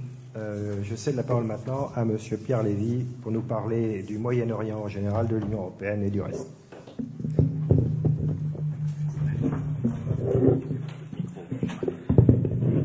un seul micro va suffire, je pense. Eh bien, bonjour à tous, merci beaucoup.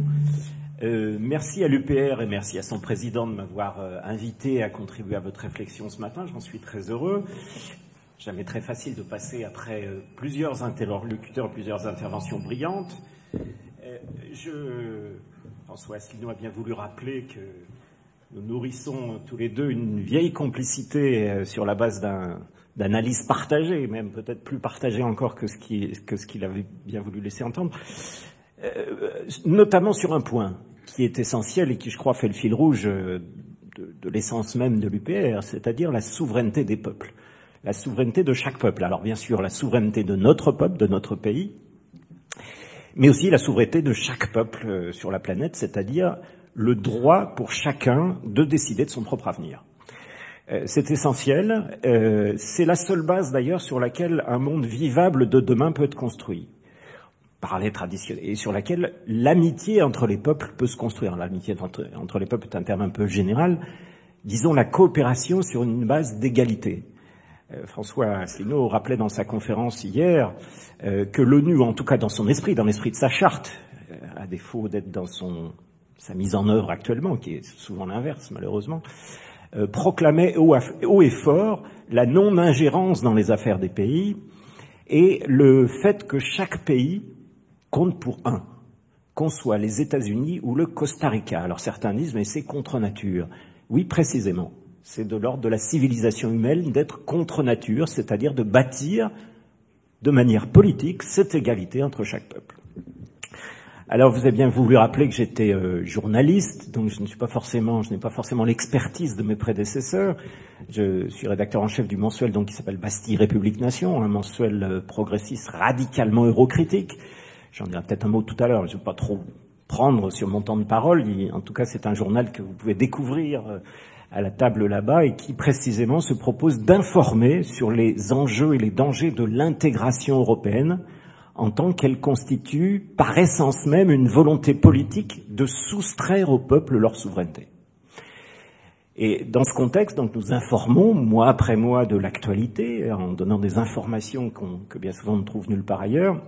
Et dans ce contexte, c'est pour ça que j'ai proposé aujourd'hui de, vous proposer quelques idées sur un dossier, je mets le terme de dossier entre guillemets, euh, qui est celui de, la guerre en Syrie, évidemment parce que c'est à la fois dramatique, c'est à la fois exemplaire à bien des égards, sachant évidemment que l'avenir est ouvert. L'avenir est ouvert. En tout cas, on ne sait pas exactement dans quel sens ça va évoluer.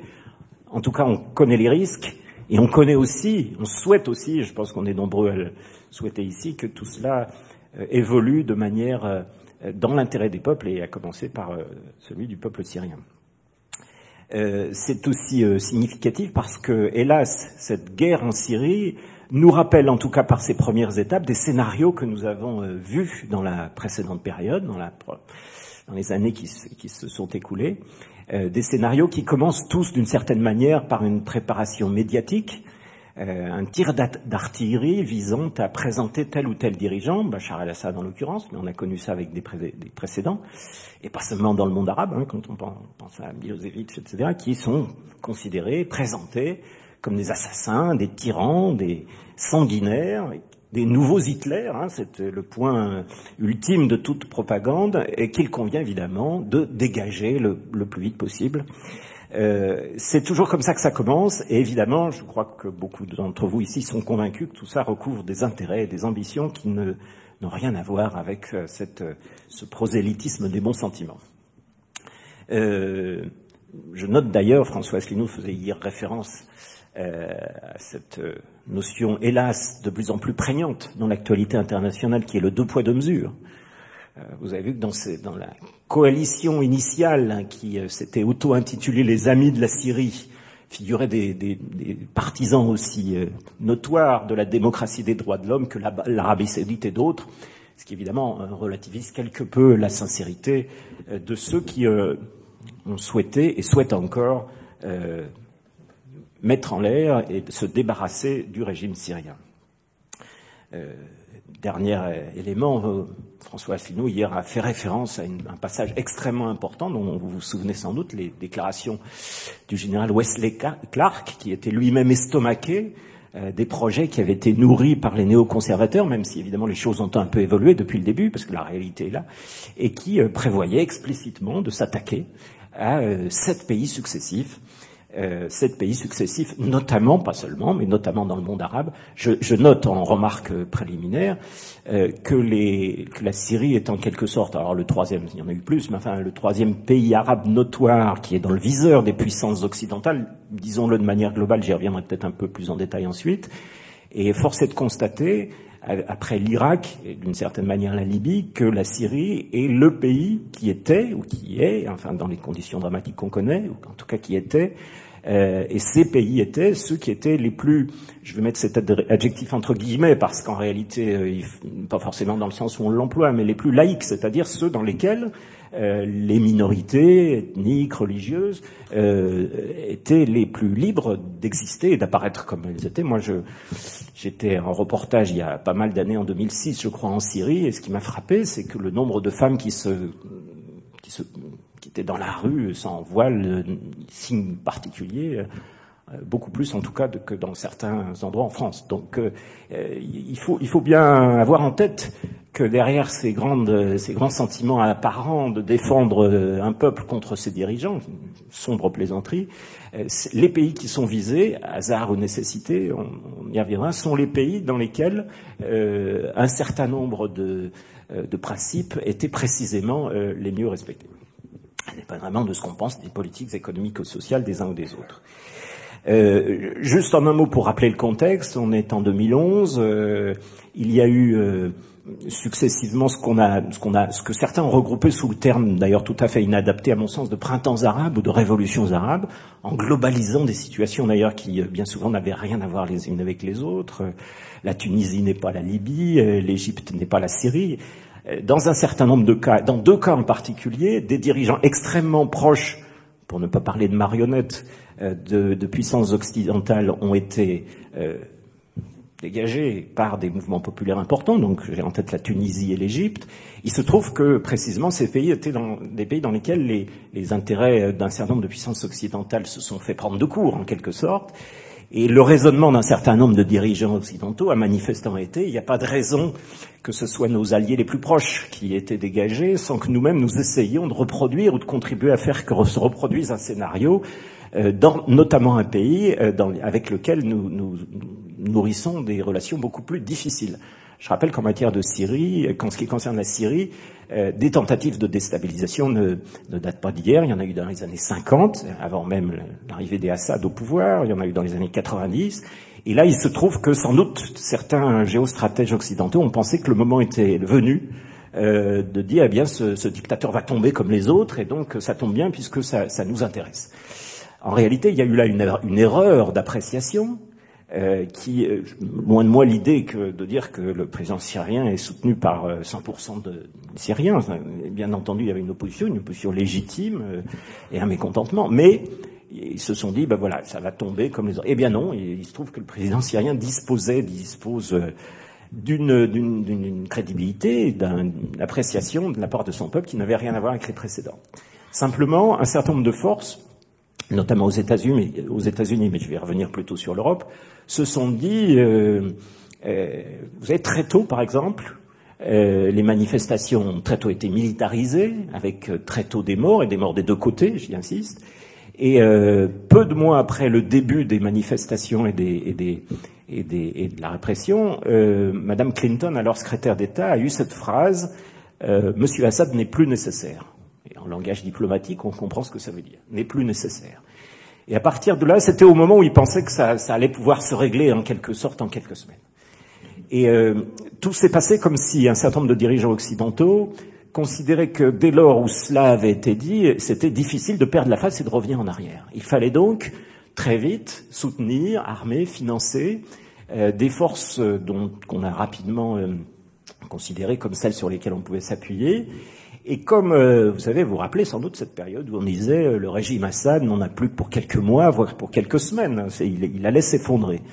Et euh, c'est pas ce qui s'est passé. Et donc, euh, plutôt que de, de, de, prendre en compte la réalité, certains ont manifestement considéré qu'il fallait en rajouter, qu'il fallait encore entraîner, et, et, et qu'au fond, il ne manquait plus qu'un dernier coup de pouce pour que le, le pouvoir syrien ne tombe.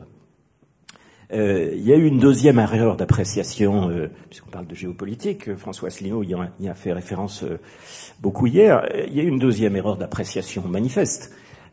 manifestement, certains dirigeants occidentaux considéraient que les Russes allaient laisser faire, quitte à bougonner un peu, mais que comme en Libye, eh bien, ils, ils, laisseraient, ils donneraient une sorte de feu vert implicite. Ce n'a pas été le cas pour diverses raisons. Poutine était revenu au pouvoir, et sans doute pour des raisons d'intérêt russe, bien entendu, mais aussi euh, le sentiment que si on ne mettait pas un coup d'arrêt à un certain nombre de visées, alors euh, c'est l'équilibre même du monde qui pouvait, qui pouvait être euh, mis en cause.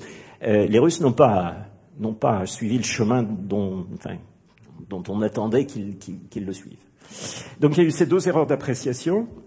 J'ai parlé de la, des États-Unis, enfin de, un certain nombre de, de forces au sein du pouvoir américain qui ont donc poussé vers une escalade. J'ai cité Madame Clinton. Et en même temps, force est de constater, comme vous l'avez rappelé, euh, que c'est plus complexe que ça au sein de l'appareil euh, militaro-politique américain, et que le président Obama, dès son premier mandat, avait euh, fait un discours au Caire qui était une manière d'annoncer une tentative de, de, de, de réaméliorer l'image des États-Unis auprès du monde arabe. Alors vaste tâche, parce que le passif est lourd, mais il y avait quand même cette volonté, non pas tellement forcément par ouverture d'esprit, mais parce qu'il y avait ce que vous aviez, ce que vous avez évoqué, c'est-à-dire cette analyse de, au demeurant tout à fait compréhensible et assez rationnelle, euh, qu'il convenait que les États-Unis euh, opérassent un pivot hein, de, la, direction atlantique vers l'Asie-Pacifique, pour des, pour, pour des raisons géostratégiques évidentes, de montée en puissance de la Chine, y compris de la Russie, puissance pacifique aussi, euh, et que donc, euh, au fond, euh, il y avait un certain nombre de, de, terrains sur lesquels il convenait, de manière certes relative, de se, de se désengager, d'autant que les expériences précédentes, en Irak, en Afghanistan, n'ont pas produit, y compris du point de vue de ceux qui les ont enclenchés, euh, d'obtenir des résultats, en tout cas tels que ceux qui étaient espérés. Donc, euh, il y a sans doute eu, du point de vue du président Obama et de ceux qui le conseillent, hein, y compris l'arrivée d'un nouveau secrétaire d'État, euh, une volonté de.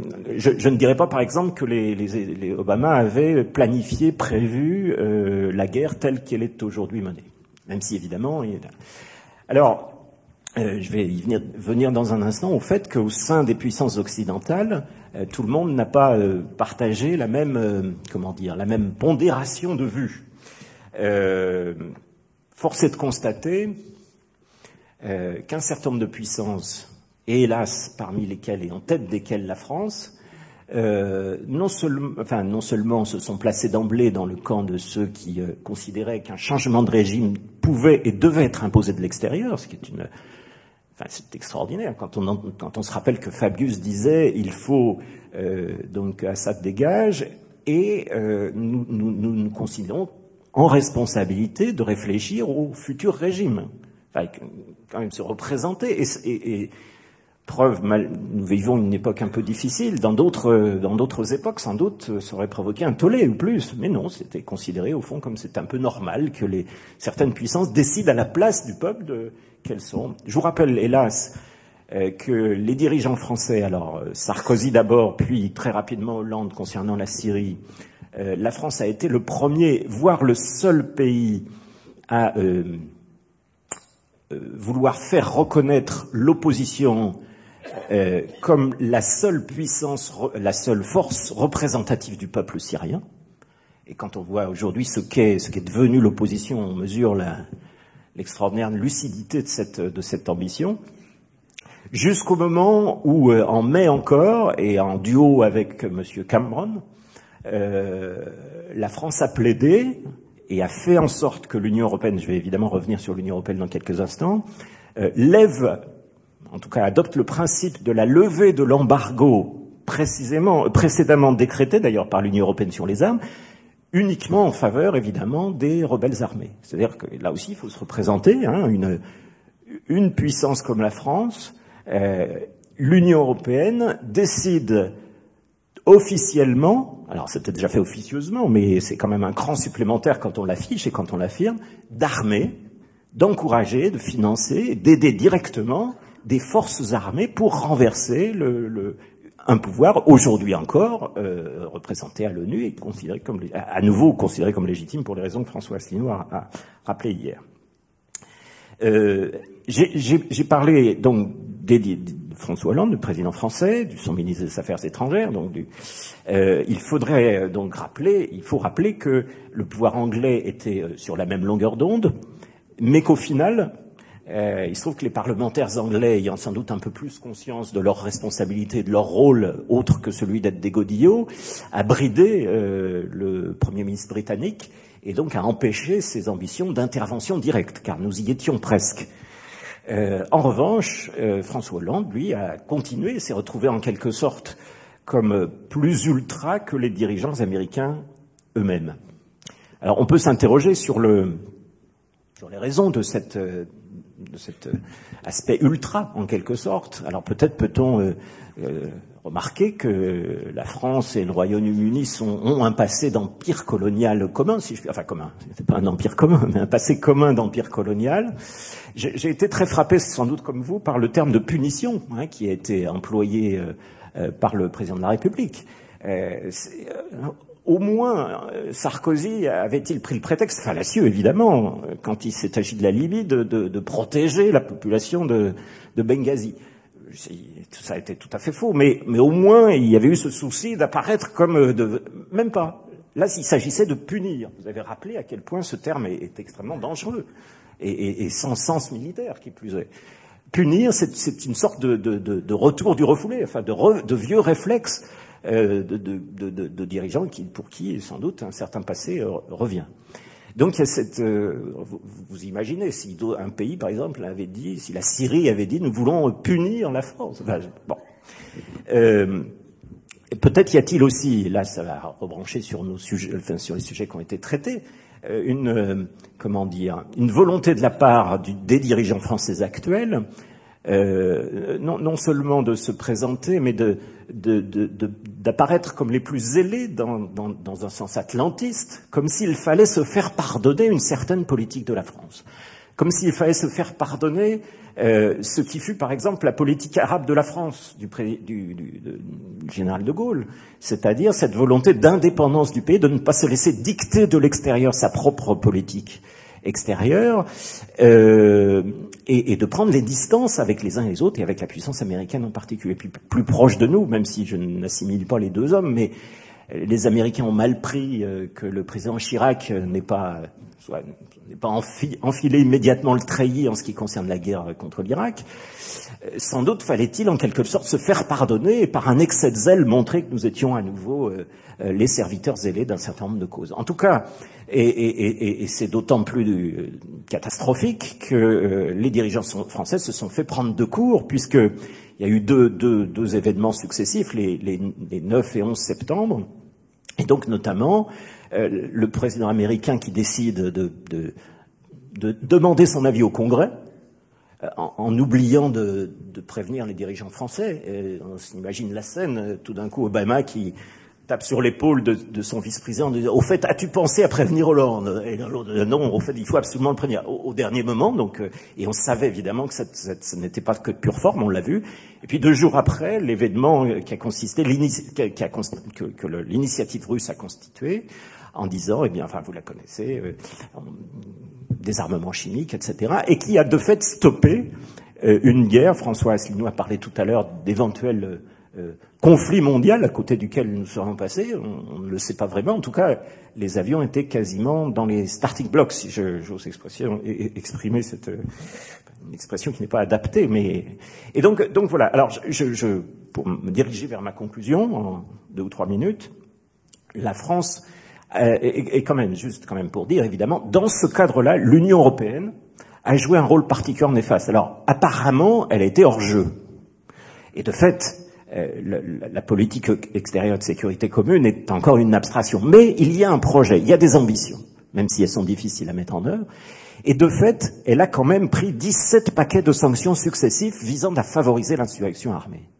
17 paquets de sanctions, tout en se proclamant, en s'auto-proclamant euh, investi d'une mission, il faut que nous assumions nos responsabilités mondiales. Mais personne ne sait qui a lui a confié ces responsabilités mondiales, en tout cas aucun peuple, car c'est une caractéristique de l'Union européenne que d'avoir été construit sans les peuples, contre les peuples, et en tout cas de ne pas correspondre aux intérêts de quelque peuple que ce soit, puisqu'il n'y a pas de peuple européen.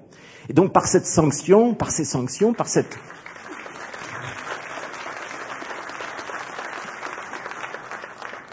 j'en je, termine dans quelques instants, par ces sanctions, elle a voulu en quelque sorte légitimer une aberration, sachant au nom de la défense, et je, pense que mes interlocuteurs ne seront pas en désaccord avec moi, le, terme de défense est d'ailleurs totalement impropre quand on pense d'ailleurs, par exemple, même s'ils ne sont pour l'instant pas opérationnels, enfin pas utilisés, les, les battles groups européens qui n'ont rien à voir avec la défense de quelque Europe que ce soit, qui, ont, qui visent à intervenir aux quatre coins de la planète pour sans doute réinstaller ou vouloir installer un ordre qui ne correspond pas aux intérêts ni des peuples chez qui évidemment qu'on bombarde, pardon, qu'on frappe, euh, ni évidemment euh, aux intérêts des nôtres.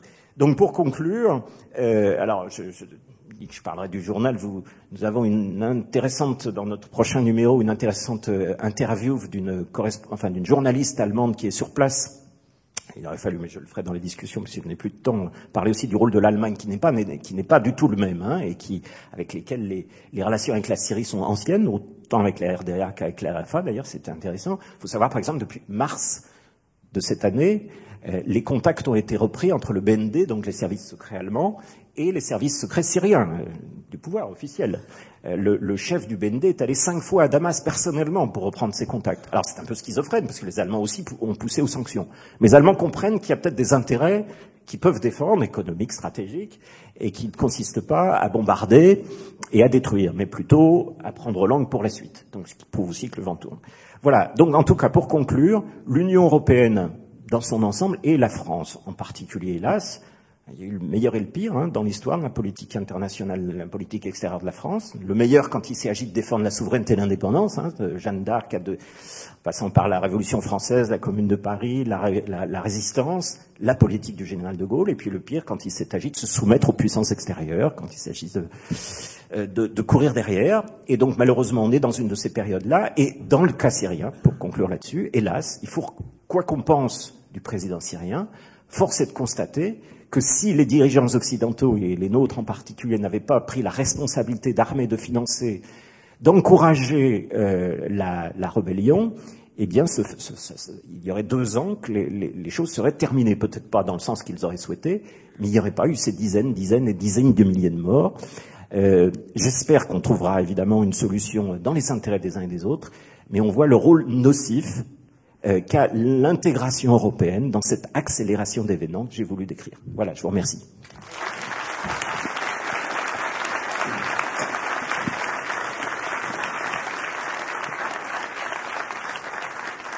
Merci, Monsieur Pierre Lévy. Euh, on va donner la parole à la salle pour des questions-réponses, puisque nous n'avons plus trop le temps. En tout cas, pas le temps qu'il y ait une discussion entre les intervenants. Je voulais juste ajouter à propos des services secrets allemands qui ont repris contact avec les services secrets syriens. J'aurais juste donné cette petite information. Avant que la situation ne se détériore entre la Syrie et la France, les services, il y avait des, des, des liens très étroits entre les services secrets français et syriens, et en particulier les services secrets syriens informaient les nôtres des menaces islamistes, terroristes qui pesaient sur le sol national. Vous confirmez, mon général?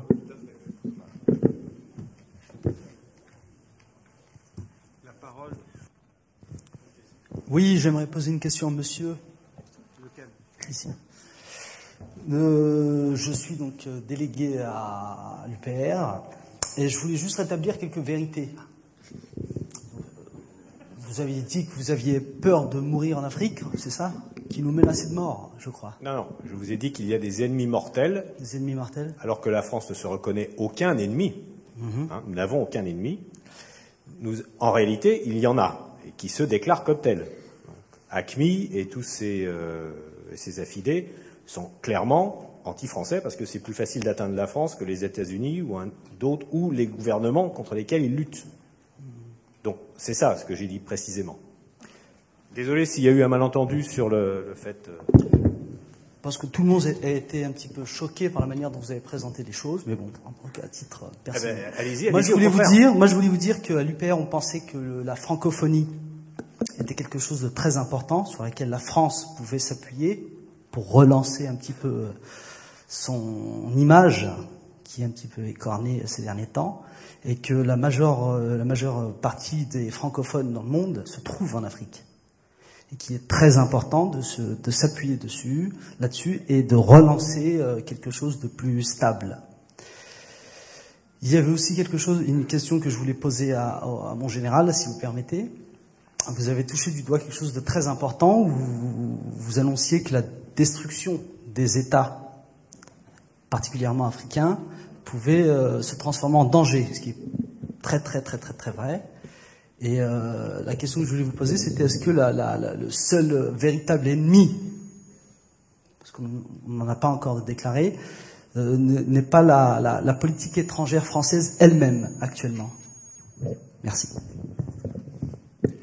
En fin de compte, euh, vis-à-vis de l'Afrique, que je connais certainement moins bien, mais j'ai eu l'occasion d'y aller plusieurs fois, en fin de compte, il faut une politique. Parce que quand vous abordez l'aspect culturel, l'aspect économique, euh, l'aspect sécuritaire, ça veut dire qu'est-ce qu'on est et qu'est-ce qu'on veut être en Afrique, qu'est-ce qu'on veut faire avec les différents pays africains, parce que l'Afrique, c'est quand même 30 millions de kilomètres carrés, hein, c'est près de 60 fois la France. Donc, euh, qu'est-ce que c'est Qu'est-ce qu'on veut faire avec les différents ou différents pays africains? Quelle politique veut-on mener? Quelle stratégie générale veut-on conduire en Afrique. Or, il n'y a pas de politique. Vous parliez de l'aspect culturel. La francophonie, ce devrait être un axe, mais euh, il faut que ça se combine à d'autres dimensions. Il y a la dimension sécuritaire, la dimension économique, la dimension démographique, et il est évident que ça, ça ne s'improvise pas. Et euh, on en parlait dans, la voiture tout à l'heure. Euh, il faut véritablement un projet. Vous ne pouvez pas inscrire une action en Afrique pour trois ans ou cinq ans. C'est pour 20 ans, 50 ans. Et à ce moment-là, que ce soit un régime de droite, de gauche, euh, du dessus, du dessous, il faut qu'il y ait une continuité, sinon vous êtes illisible. Euh, les, efforts que vous faites pendant cinq ans, euh, ils sont détruits cinq ans après. et donc, l'action de la France, elle doit, à mon sens, il faut investir en hommes, pas en argent, mais en hommes en Afrique, parce que c'est d'une part notre intérêt économique, notre intérêt, je dirais, existentiel, j'en ai parlé tout à l'heure avec l'aspect, euh, avec le problème migratoire. C'est notre intérêt économique parce que l'Afrique a des matières premières que la France et l'Europe d'ailleurs n'ont pas. Donc, euh, si vous voulez, il faut diversifier nos sources de. Et puis, troisièmement, je crois qu'il y a une dimension euh, humaniste. On ne peut pas indéfiniment, alors vous allez me dire ça c'est discutable, mais moi c'est ma, ma conviction profonde, je dirais, euh, il, faut, il faut voir le, le, regard des gens, etc. Vous devez vous investir quand vous voyez quelqu'un qui traîne, etc. Vous ne pouvez pas passer à côté. Le, bon, alors ils ont des responsabilités énormes. C'est pour ça que moi je crois à un engagement, un engagement euh, où la France doit être leader, parce que c'est quand même elle qui connaît le mieux l'Afrique, s'intéresse le plus à l'Afrique. Il y a encore quand même quelques, quelques gens qui connaissent bien et qui, et qui aiment un certain nombre de pays. Mais c'est une, action euh, extrêmement, euh, extrêmement longue. Et il faut avoir cette détermination. Ou alors on dit, ben, on fout plus les pieds en Afrique. Ou alors on fait simplement des opérations ponctuelles. Mais vous ne réglez rien. Une opération militaire, le Mali le montre et va le montrer de plus en plus, si vous voulez. Si on décide d'aller au Mali, alors d'une part, il y avait en urgence, après de nombreuses hésitations, parce que quand même ils se sont renforcés, on savait qu'ils se renforçaient en face, mais on n'intervenait pas. Bon, mais parce que c'était un peu idéologique. Mais à un moment donné, quand, on avait les colonnes de 100, pick-up qui, allaient débouler sur Bamako avec 6000 otages potentiels, alors quand même, le président a, dit OK. Donc on a évité 6000 otages. Mais l'intervention, elle résout rien du problème fondamental qui est, dans toute la zone sahélienne, je dirais, ce, clivage, cette, cette, différence culturelle entre les sédentaires et les nomades, entre les, entre les qu'on retrouve tout le long d'ailleurs. Euh, et notamment Mali, euh, Niger, Tchad, euh, Soudan, etc. Et donc c'est ça, et ce problème, ce problème-là, il faut l'attaquer. C'est-à-dire qu'il faut dire aux gars du Sud, parce que la démocratie, c'est la démocratie, c'est le nombre. Eux, ils sont 90% au sud, 10% au nord. Dans le nord, c'est le désert. Il faut vivre quoi? Bah, C'était les Redzous avant. Euh, jusqu'à la, présence française, c'était les Redzous, c'était toutes ces actions-là. Hein. Il faut bien qu'ils vivent. Donc euh, c'est du trafic, c'est de, la circulation, si vous voulez. Ben, il faut reconnaître une certaine autonomie contrôlée euh, dans, les différents peuples. On ne peut pas rester dans la situation antérieure, parce que vous savez, au Mali, moi j'avais une sœur qui était sur place il y a 15 ans, elle entendait les coups de feu, hein, un peu au nord. Donc c'est un, un, problème qui, qui, est récurrent, qui va se propager ou qui peut se propager, ressortir. On le voit également au Nigeria avec la présence de, de Boko Haram, etc. Donc il faut avoir un projet politique. Et c'est ce déficit politique qui fait qu'on est dans, dans, dans, dans on, est, on est paumé, quoi. Je rajouterai une chose. Euh, je pense que tout le monde peut m'entendre. La difficulté majeure à laquelle nos systèmes modernes de décision est confrontés, c'est que la manière dont on prend la décision est tout sauf rationnelle. Ça ne peut pas être rationnel. C'est bureaucratique, c'est euh, euh, biaisé par l'approche cognitive du décideur, parce qu'il a une culture, un passé, euh, il est dans un milieu qui fait que. C'est biaisé par les rapports de force, c'est biaisé par les, compétitions entre les différents centres de pouvoir. Donc toute euh, prise de décision politique est nécessairement un compromis boiteux. Bien.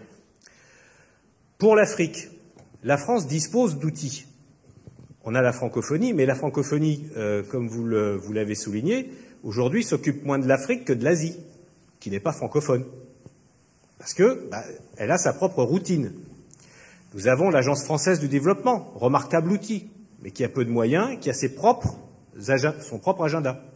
On, très concrètement, l'Agence française de développement, elle fait du développement, elle ne s'occupe pas de la stabilisation des États, qui en ont pourtant le plus grand besoin. Nous avons euh, tout ce que je vous ai dit à la défense. Donc la difficulté, c'est que ça soit rationnel. Mais je vous en prie. Mais le désengagement, il y a des engagements par la force des choses par rapport à une référence que nous avons tous dans la tête qui est l'ère postcoloniale. Donc ce désengagement n'implique pas qu'on dégage définitivement. Ce que je vous ai montré, c'est qu'il y a une adaptation du dispositif, parfois parce qu'on euh, ne veut plus en entendre parler, et maintenant sous le couteau sous la gorge. Ce qui s'est passé au Mali, c'est très exactement ça. Pourquoi on est entré en campagne avec Serval? Pas par un, choix rationnel stratégique, par peur. Comme toujours, quand on rentre en guerre, c'est par peur, parce qu'on n'a pas été capable ou pas en mesure de, prévenir ou de trouver une stratégie indirecte qui puisse le faire. Donc, le couteau sous la gorge, il a fallu qu'on y aille. Il faut donc sortir de ce genre de. Euh, c'est très compliqué. Ce que vous voyez pour l'Afrique, vous l'avez aussi pour la gestion des grandes questions françaises de politique intérieure. Qu'est-ce qu'on veut faire de nos services publics, etc. Ça nécessite une approche, une prise de décision qui n'est pas rationnelle. Et c'est tout l'intérêt d'avoir des réunions de cette nature. Il faut, nous, on n'est que des experts. Vous serez sortis, vous aurez oublié ce qu'on a dit, si tant est que ça a une quelconque valeur d'ailleurs.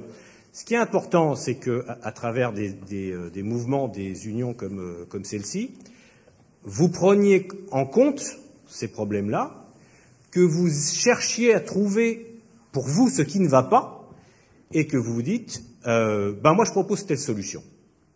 Et oh, mais c'est trop compliqué, je m'en occupe pas. Là, il y aura un progrès. Parce que quelle que soit la solution, bonne ou pas bonne, peu importe, au moins on va commencer à discuter sérieusement d'un problème ce que nous faisons actuellement, vous et moi. Voilà.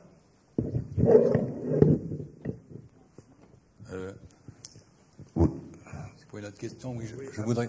Oui. Euh, juste un complément par rapport à ce que j'ai entendu euh, tout à l'heure et ce que répète euh, Monsieur Assolino. C'était un reportage sur la chaîne LCP il y a quelques mois de ça. À l'époque, j'étais pas adhérent à l'UPR.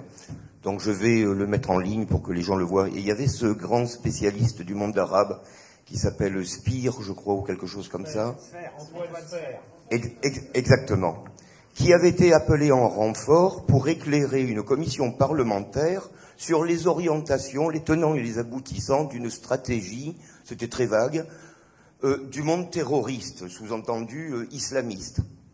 Alors évidemment, il l'aura, parce qu'il y avait quatre personnes à cette commission, quatre personnes, qui étaient totalement ignares. Il leur a tout appris du minimum pour comprendre quelque chose à ce qui se passe. Ils ont pris la parole chacun leur tour, simplement pour se redorer le blason, eux personnellement, c'était très net.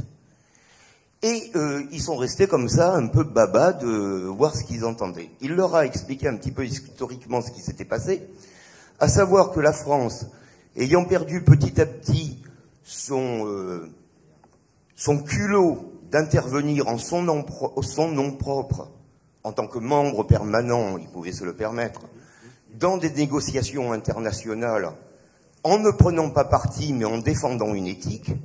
Petit à petit, on s'est mis à défendre l'éthique des partis, de certains partis belligérants, et on a perdu complètement toute crédibilité dans ce domaine-là. Perdant la crédibilité, du coup, on ne nous a plus rien confié, c'est-à-dire qu'on ne sait rien de ce qui se passe dans les négociations vraiment très importantes, puisque nous ne sommes plus crédibles et qu'on ne sait pas qu'est-ce qu'on va faire de notre rôle. Et donc, du coup, ne sachant plus, on est encore moins capable d'intervenir là-dedans. Donc, on a complètement perdu l'aura qu'on avait à travers le monde de notre capacité à amener les gens à des tables de discussion dans une éthique euh, de paix internationale. Et, euh, et voilà, quoi. C'était juste un dites, compte, ce que vous dites, là, c'est le, problème de la diplomatie, mais je reste persuadé que, notamment l'opération Serval, avec toutes ses lacunes, parce qu'il faut savoir qu'une bonne partie du transport aérien a été effectuée par, euh, avec l'aide de nos alliés. Je dirais qu'il y a très peu de pays euh, qui, qui, auraient été capables de mener cette opération. Et donc, en termes de crédibilité aux yeux des, pays européens, mais même auprès des, États-Unis, la France y a gagné. Alors, sur l'aspect diplomatique, je, partage tout à fait votre point de vue. Il faut euh, savoir ce que l'on est, ce que j'aime à dire, et il faut oser être ce que l'on est. Et donc ça, on n'est pas toujours capable de le faire, et donc la confiance à ce moment-là est, moins forte. Mais sur un plan militaire, c'est pour ça que je crois beaucoup à la dimension militaire pour un pays comme la France. Je pense qu'elle utilise son outil militaire généralement euh, à bon escient euh, et de façon assez humaine au regard de ce qui se passe dans de nombreux autres pays. Et je crois que c'est vraiment un atout pour la France. La défense est un atout pour la France, non seulement dans le cadre de ses interventions, parce que quand même ça a été assez remarquablement mené, hein. les raids de 8h45, 8h45 de vol pour aller bombarder, délivrer l'armement et ensuite se poser à N'Djamena, etc. Il y a peu de pays qui savent faire la rapidité des actions militaires qui se sont déroulées sur un territoire quand même qui fait deux fois et demi la France, avec 4000 hommes, il n'y a pas beaucoup de pays qui savent le faire. En Europe, il n'y en a pas. Il n'y a que les États-Unis. Donc ça, je crois que c'est important. Alors avec d'autres moyens, mais je pense que les États-Unis auraient attendu beaucoup plus longtemps pour intervenir. Alors l'autre aspect, comme quoi la défense est un atout, si je peux rajouter ça, parce que je crois que c'est assez important, c'est que quand même, l'armée euh, cultive des valeurs pour la guerre, bien sûr, pour euh, affronter la guerre, qui sont peut-être aussi des valeurs qu'il serait intéressant de, prendre au niveau de la société pour faire face à la crise. Je parle de la notion de courage, de, solidarité, de, discipline, euh, de, camaraderie, etc. Et deuxièmement, c'est aussi un atout parce que je crois qu'au moment où il y a véritablement des problèmes d'intégration, je ne parle même pas d'assimilation mais d'intégration, euh, l'armée, même si ce n'est pas le service national, contribue quand même à, euh, je dirais, à faire prendre conscience d'un certain sentiment national, du sentiment national, pour ceux au moins qui rejoignent les, les rangs militaires. Donc à une époque où il y a une fragilisation de notre société, réduire les effectifs, est-ce bien sérieux et n'est-ce pas prendre un risque démesuré Tous les partis politiques, je note, euh, souhaitent un renforcement de cette cohésion, de, ce lien, création de liens, etc.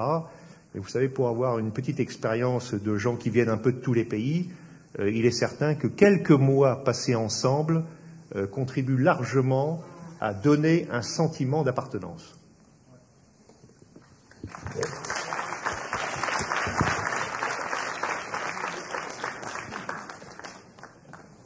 Oui, j'aimerais poser une question au. Je suis. Euh. J'aimerais poser une question donc au colonel Chamagne et au général aussi.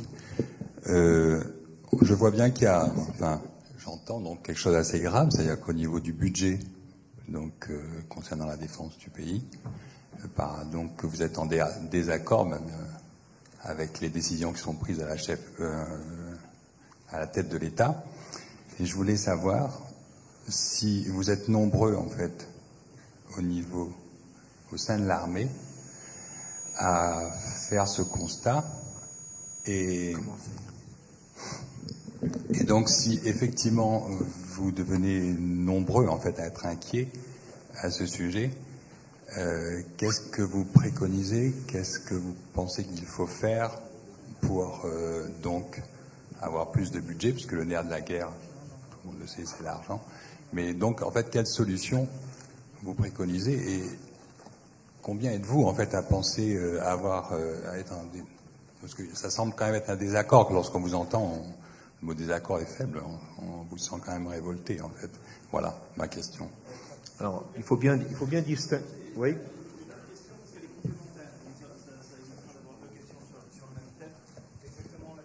Que je voulais vous, vous interroger, mon, mon général. Euh, je souscris tout à fait à votre euh, analyse entre euh, la, la, différence que l'on consacre euh, aux, aux, moyens et l'analyse que l'on fait de la situation géopolitique mondiale qui mène à une certaine forme de schizophrénie. Cette schizophrénie fait souffrir dans les armées, elle fait souffrir des officiers supérieurs, des sous-officiers, des personnels civils de la défense, dont je suis. On a pu lire récemment sur le blog de Jean-Dominique Mercher une tribune euh, dont on peut dire que pour le moins euh, l'armée euh, est peu coutumière. Euh, ma question est très simple.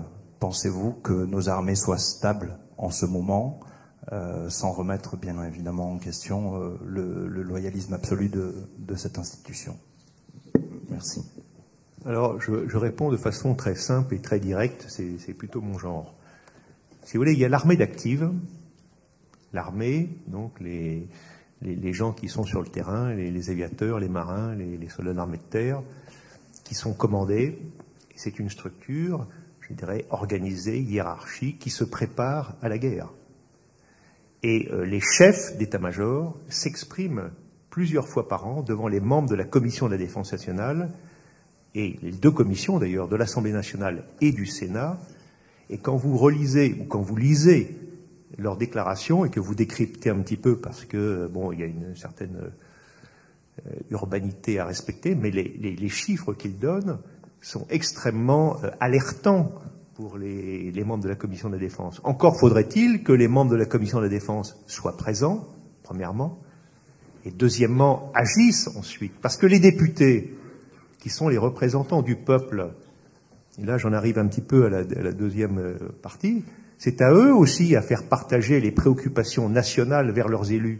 C'est pas simplement euh, passer de la pommade dans le dos pour être réélu. Donc, ceux qui sont éclairés, les hommes politiques qui ont en même temps le temps, les informations, les capacités, c'est leur préoccupation, c'est leur mission première, ont un devoir de sensibiliser, d'expliquer aux Français l'importance de la défense, qui, je le rappelle, ou plutôt je reprends l'expression de De Gaulle, qui est la première responsabilité de l'État, et un État qui ne les assumerait pas disparaîtrait. Donc ça, c'est quand même important. Alors, il y a un certain nombre d'officiers et de sous-officiers, mais surtout des officiers qui ont exercé des, des responsabilités dans différents domaines, qui euh, sont peut-être plus à même d'apporter des éléments d'explication, d'alerter l'opinion publique sur ce qui se dit et ce, que, ce qui se fait. Les, les chefs militaires qui sont en poste, ils ont un devoir de réserve, ils expriment leurs préoccupations devant la représentation nationale, mais c'est souvent c'est peu relayé par les médias et c'est assez occulté par le service communication qui dépend du ministre en place. Et ces problèmes-là, ils ne sont pas de gauche ou de droite. Depuis 30 ans, si vous voulez, vous avez une descente continue. Et ce, ce processus, il se poursuit. Le problème, c'est que plus vous réduisez, c'est comme si vous aviez 10 000 euros au départ par mois, maintenant il n'y a plus que 1 000 euros, et il faut toujours prélever. Eh ben, ça devient intenable. On a vu au Mali des, des lacunes considérables sur le, en termes de projection de force, notamment, mais maintenant c'est des problèmes logistiques au sol. Bon, demain, si on poursuit sur cette pente-là, on sera plus capable de faire Serval. Je voudrais ajouter une chose. Effectivement, la, question que vous posez est bonne.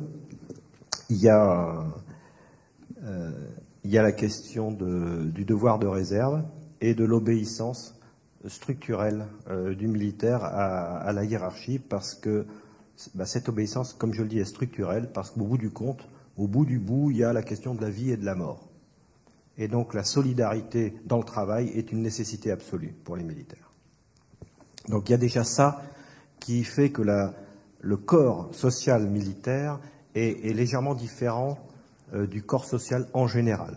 La solidarité, qu'on appelle esprit de corps ou qu'on l'appelle comme on veut, la solidarité est, est une valeur cardinale sans laquelle la survie n'est plus possible.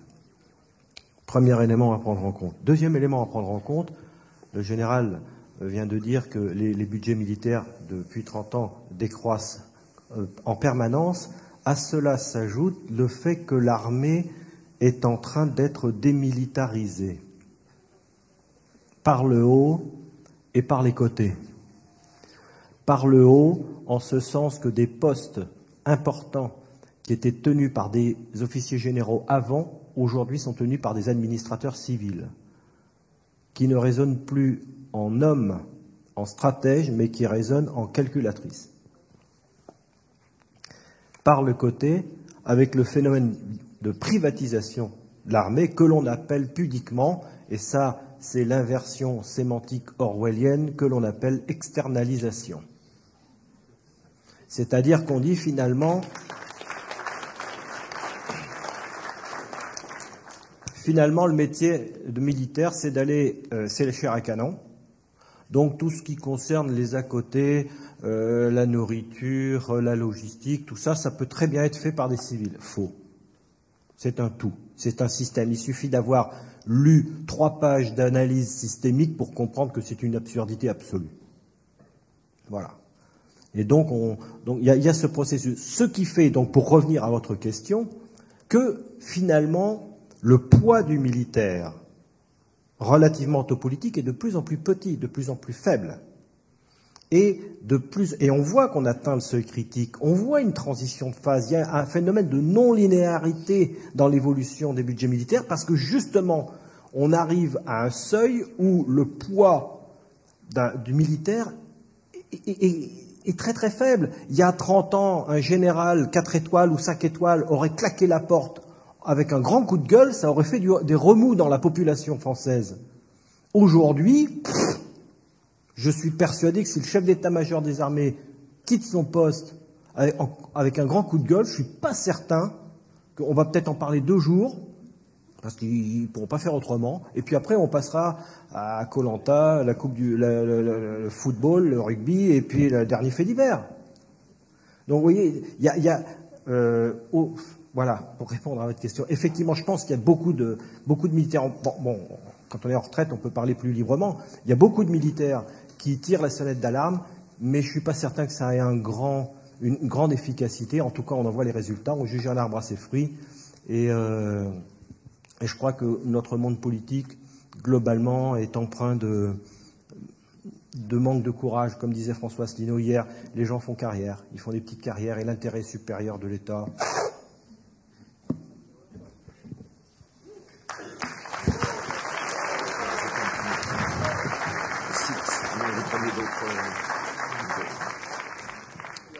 Euh, bonjour, je voudrais euh, répondre à ce que vous avez dit. Euh, je suis là, coucou, je suis là. Voilà les, deux là. côté droit, vous avez dit que l'ennemi, de, seul ennemi que la France avait, c'était ACMI. Et vous, le général, vous avez dit, si on est allé au Mali, c'était pour, pour, pour protéger les, 4000. Euh, pour éviter d'avoir 6000 otages de plus. Voilà, pour éviter d'avoir 6000 otages de plus. On les aurait eu par ACMI. Hein. Oui, voilà. Euh, mais, mais, moi, je me suis renseigné. En fait, ACMI, c'est financé par la France. C'est. Euh, en fait, voilà. voilà. Et, en fait, ACMI, sert à, foutre la merde dans, dans la, au Mali, par foutre la. Voilà. Et le prétexte, c'est comme prétexte pour, pour envahir, parce que, en fait, les trois raisons, en fait, il y en a quatre. Les trois raisons, c'est uranium, or, pétrole. Et euh, en fait, pour, pour éviter que, pour prendre ça, pour éviter que la Chine euh, s'accapare ce truc. Et puis, euh, quatrième raison aussi, c'est pour préparer la future attaque, euh, parce qu'ils sont en train d'encercler l'Algérie, parce que l'Algérie, c'est, c'est la prochaine étape après. Et, et puis je voulais, je voulais euh, enfin, c'est pas logique par rapport à ce que vous venez de dire, en fait. Par rapport à ce que, voilà.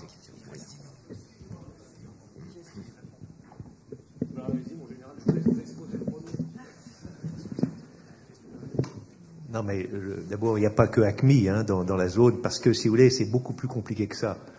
En fin de compte, les, les islamo-terroristes, c'est des trafiquants, c'est... Alors, il y a des alliances ethniques, euh, religieuses, des convergences d'intérêts. Alors, on peut utiliser, ce qu'il faut, c'est déjà dissocier l'adversaire, euh, identifier ceux qui sont plus durs, ceux qui sont malléables, ceux qu'on peut acheter, etc., etc. Si vous voulez, c'est un peu schématique parce qu'on n'a pas beaucoup de temps pour expliquer et pour parler du Mali, mais il faudrait passer une journée sur le Mali pour euh, bien comprendre la nature de l'adversaire. Alors, euh, vous me parlez de l'or, etc. Bon, il y a des ressources potentielles, mais au Mali, à ce que je sache, on n'exploite pas. Donc c'est pour le Niger. Le Niger, c'est effectivement important.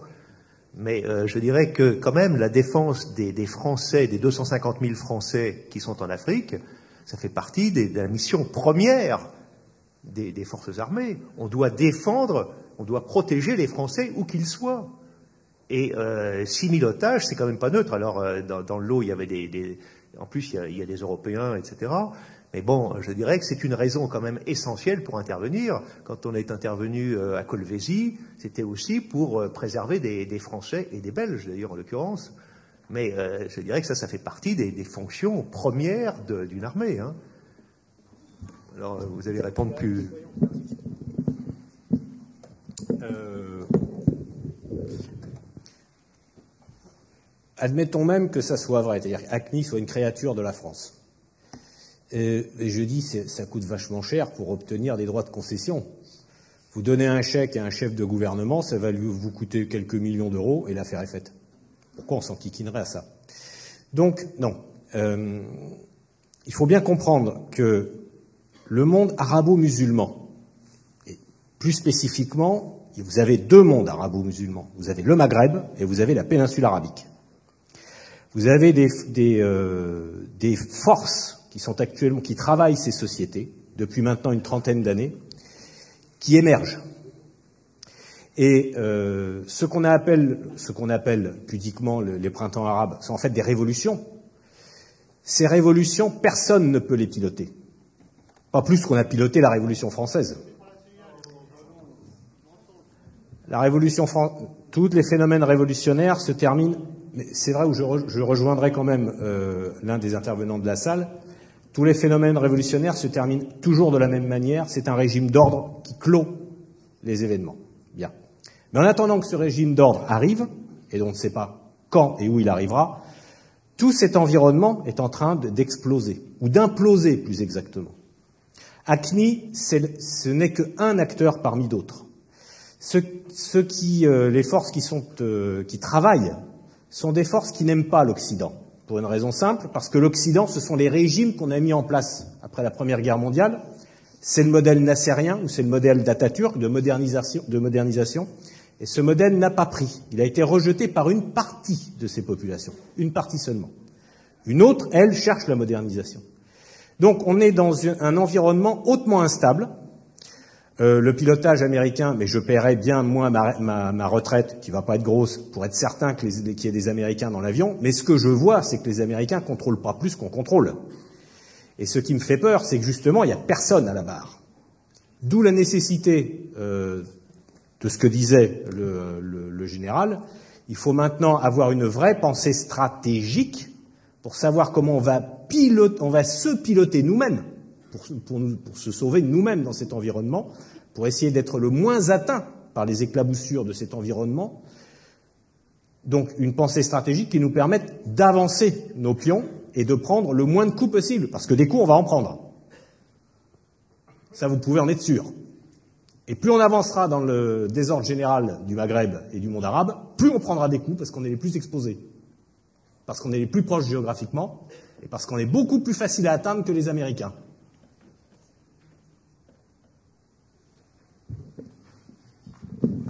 Monsieur Lévy souhaite euh, ajouter quelque chose à ce qui a déjà été dit. Ensuite, il y aura une dernière question et pour, pour pouvoir terminer à l'heure, c'est-à-dire midi et demi. Je vous remercie. Euh, oui, deux remarques. Euh, d'abord, en commençant par la deuxième, puisqu'il a été évoqué Al-Qaïda et son financement éventuel ou pas. Moi, je, n'ai pas de lumière sur ce point précis. Je, je pense qu'en effet, tout n'est pas instrumentalisé, et en même temps, il ne faut pas être naïf. Il y a en effet des gens qui tirent des ficelles. Je rappelle quand même, parce que ça, c'est un fait qui a été admis par ses auteurs, que l'islamisme tel qu'on l'entend aujourd'hui a été inventé et créé. Euh, par les Américains en Afghanistan quand il s'agissait de faire échec à l'Union soviétique de l'époque. C'est Brzezinski qui l'a expliqué tout à fait clairement ensuite. Évidemment, quand on a fait sortir le diable de sa boîte, c'est plus difficile de l'y faire rentrer. Et euh, évidemment, il y a des dynamiques ensuite qui échappent parfois aux tireurs de, de ficelles. Donc ça, c'est une chose. Je, serais pour ma part plus prudent sur l'utilisation du mot révolution. Dans, un certain nombre de cas euh, de, pays arabes, il s'agirait plutôt d'une contre-révolution que d'une révolution, mais ça nous entraînerait un petit peu loin. En tout cas, c'est vrai. Moi, je partage l'idée que euh, les processus où, les peuples, euh, ou une partie d'entre eux, rentrent en ligne de compte ne sont pas complètement maîtrisables. Mais pour le meilleur comme pour le pire, d'ailleurs, et la manière dont on s'y oppose. Ben, en revanche, et c'est ça que je voulais, sur lequel je voulais insister en deux mots, euh, la question a été, plusieurs questions ont porté sur les moyens donnés à la, euh, à, défense. Alors moi, je ne suis pas aussi expert que vous, bien sûr, en la chose militaire. Je pense que la question des moyens est évidemment importante. Les données que vous avez, vous avez indiquées sont évidemment à prendre en compte.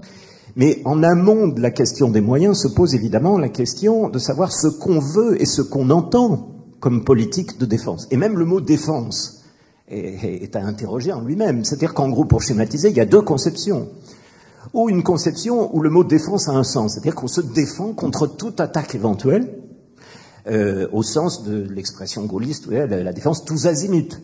C'est-à-dire qu'on sanctuarise, le, on empêche que des, des puissances extérieures s'ingèrent euh, directement, physiquement, militairement ou autre, dans nos affaires. Euh, ça, c'était une logique dans laquelle, et moi je trouve c'est dommage que le service national ait été supprimé, euh, c'était une logique avec un lien fort entre l'armée et la nation. Et d'ailleurs, cette décision, cette décision de, de, de, supprimer le service national euh, était, avait une cohérence avec celle de réintégrer, ça s'est fait plus tard, de réintégrer le commandement militaire de l'OTAN. Et donc, ça correspond non plus à une conception de défense, telle que, me semble-t-il, on devrait l'avoir, mais une conception de, s'insérer dans un ordre mondial qu'on voudrait euh, préserver ou créer, dans lequel ce ne seraient plus les peuples, les États et les nations qui seraient les briques de base, en quelque sorte, chacun décidant de son propre avenir, mais où le monde serait reconfiguré dans un nouvel ordre avec des grandes régions politiquement intégrées, l'Union européenne, l'Union africaine, etc., dans, les, dans lesquelles les peuples seraient effacés en tant qu'entité politique et où il y aurait en quelque sorte une sorte de gouvernance mondiale, ça, ça, des ébauches avec le G8, une sorte de gouvernance mondiale où les grandes puissances négocieraient leurs intérêts. Quand je parle de grandes puissances, c'est pas seulement des pays, mais c'est des puissances économiques avec lesquelles elles sont imbriquées et, dans lesquelles j'y insiste, et c'est au fond l'essence de l'intégration européenne, dans lesquelles les peuples, ça vaut pour l'Europe dans mon propos, mais ça vaut pour les autres, n'auront plus leur mot à dire, ne seraient plus considérés comme les décideurs politiques de leur avenir. Donc, c'est ça le point, si vous voulez. Euh, où on est, où on reste, où on revient à une logique de défense nationale. Et chaque pays est fondé et légitime à organiser sa défense nationale, qu'il soit petit ou qu'il soit grand où on, vire, et c'est hélas ce qui se produit depuis des années, vers une logique d'intervention, d'expédition. De, Je vous rappelle qu'il y a, en, vous n'y avez pas fait référence faute de temps, mais en gestation un corps expéditionnaire franco-anglais aussi. Bon, j'ai parlé des battle groups, il y a tout, ce qui est en gestation actuellement et qui vise à, contribuer à forger cet, ordre, si on peut dire, contraire à l'intérêt des peuples, puisqu'ils en seraient effacés, et j'ajoute, extrêmement dangereux pour l'avenir de la planète, car évidemment ces rivalités, ces alliances et ces rivalités, comme le montrait François Asselineau hier, sont porteuses de déflagration, et à notre époque de déflagration particulièrement dangereuse. Donc on retrouve vite à retrouver ça dans, dans Bastille, République, Nation, c'est un peu notre ligne, et je crois qu'en cela, euh, ce sont des questions tout à fait essentielles. Donc pas seulement une question de moyens, mais une question d'orientation. Quelle défense Quelle politique étrangère doit-on revenir à l'indépendance Telle est la question.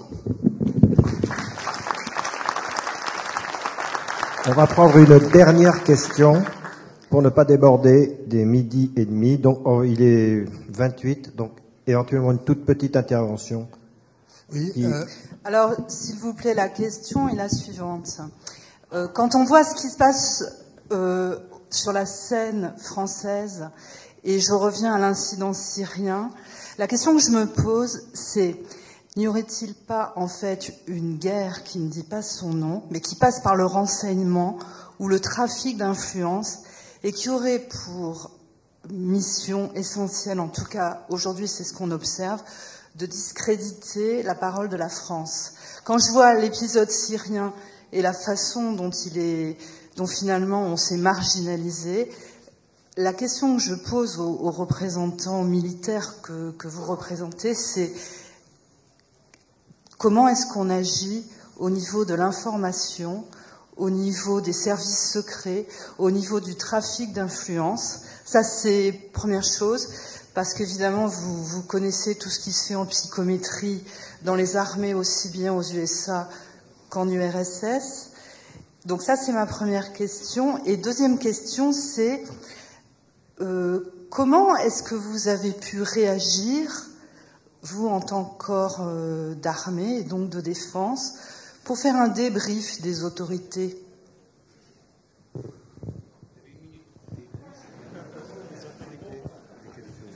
De quelles autorités parlez-vous, madame?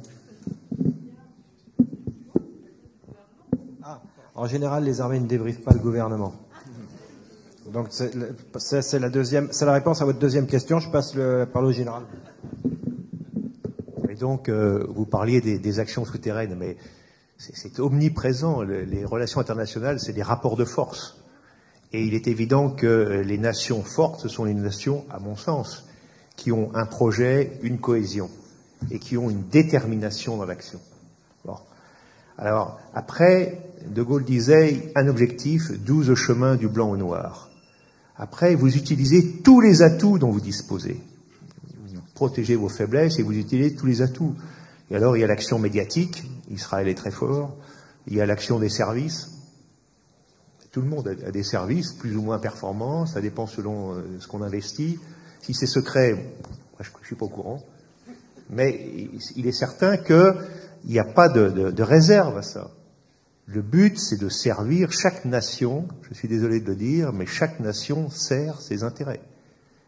Mais peut-être que la France, je crois, parce que je crois que la France a une vraie vocation, si vous voulez, la France a une façon de servir ses intérêts qui peut-être, en général, est moins agressive vis-à-vis des autres. On a, c'était quand même l'essence de la politique gaulienne, c'était de parler d'égal à égal. De Gaulle demandait d'être, de parler d'égal à égal avec les États-Unis.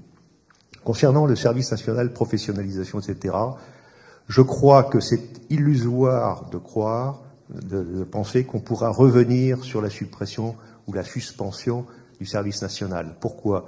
Mais Parce que c'est à l'issue de, au moment de la guerre du Golfe, en 90-91, Mitterrand a dit on n'envoie pas les soldats français à l'extérieur du territoire national. Quand même, il y avait une vraie rupture. Il y avait le service national quand on défendait directement le sol français, le territoire français. Là, il n'y a plus de menaces directes aux frontières, même s'il n'y a plus de frontières aux menaces. Et donc, on envoie effectivement des forces à l'extérieur. On ne peut en envoyer qu'un petit nombre, parce qu'on n'a pas des moyens considérables. Il faut qu'ils soient très entraînés, parce que quand même les, engagements sont complexes et difficiles. Et donc, on est condamné à une armée de professionnels. Ce qui n'exclut pas, on réfléchit là-dessus, à concevoir d'autres formes qui intégreraient peut-être des stages de formation militaire, peut-être au cours d'une année sabbatique, etc., etc. Enfin, il y a des possibilités pour retrouver peut-être des stages courts de formation ou euh, d'immersion dans certains milieux. Ça, c'est un autre débat, mais je crois que... Euh, et puis, dernier point quand même, si on envoie des, des soldats, parce que la France est membre permanent du Conseil de sécurité à l'ONU, on doit intervenir au titre de membre permanent pour envoyer des soldats, pour contribuer à stabiliser des situations. C'est une responsabilité internationale de la France.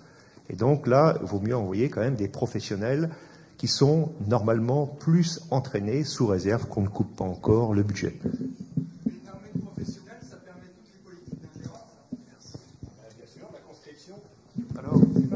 Attendez, alors là, j'ai un point de vue sur la question. Engager, un de plus, engager un soldat professionnel, c'est engager un Français. Et là, c'est l'officier de Légion qui vous parle. C'est engager un Français. Et euh, si vous voulez, le professionnel, il a été civil pendant 20 ans, il est militaire pendant 10, 5, 10, 15 ans, il est civil pendant 40 ans. Bon. Et donc, quand on envoie les Espagnols, pour vous donner l'explication, quand on envoie une unité professionnelle, c'est tout le pays qui s'engage. La totalité. Les Espagnols ont envoyé un bataillon en Irak. Ils ont eu un gars qui a posé des sacs à dos dans un train à Madrid. Ça fait 40 morts, si vous voulez. Donc, il ne faut pas croire que, sous prétexte qu'on a des professionnels, on peut décider n'importe comment. Il y a une représentation nationale. Et les gens qui sont, qui sont engagés, ce sont des Français à part entière. Je suis désolé. Alors ça, c'est quelque chose de formel. Les, les, soldats professionnels, ce sont des Français. Et ils se battent. Alors après, il n'y a pas plus facile. On a envoyé quand même, il faut avoir la mémoire un peu plus longue, on a envoyé des Français maintenir l'ordre, des appelés, maintenir l'ordre. C'est un gouvernement socialiste d'ailleurs, entre parenthèses, euh, dans les mines euh, en 1947. C'est aussi un gouvernement socialiste qui a envoyé le contingent dans les opérations d'Algérie, etc., etc. Donc on ne peut pas dire c'est plus facile moins facile. Non, quand il s'agit de sauver des soldats français, euh, des, civils français à Colvézi, on envoie à cette époque-là la meilleure unité pour être parachuté, pour prendre le plus de risques possible, certes. On prend des légionnaires parce que c'est pas tout à fait du sang français quand même, mais ils servent les intérêts français. Voilà. Donc ça, je crois que c'est un point très important. La nation est derrière son armée à tout moment. Un soldat français est engagé, toute la nation est engagée. Merci mon général, ce sera la conclusion de cette table ronde. Je vous remercie d'y avoir assisté et puis le, je ne sais plus à quelle heure ça repart, mais 14h euh, et quelques je crois.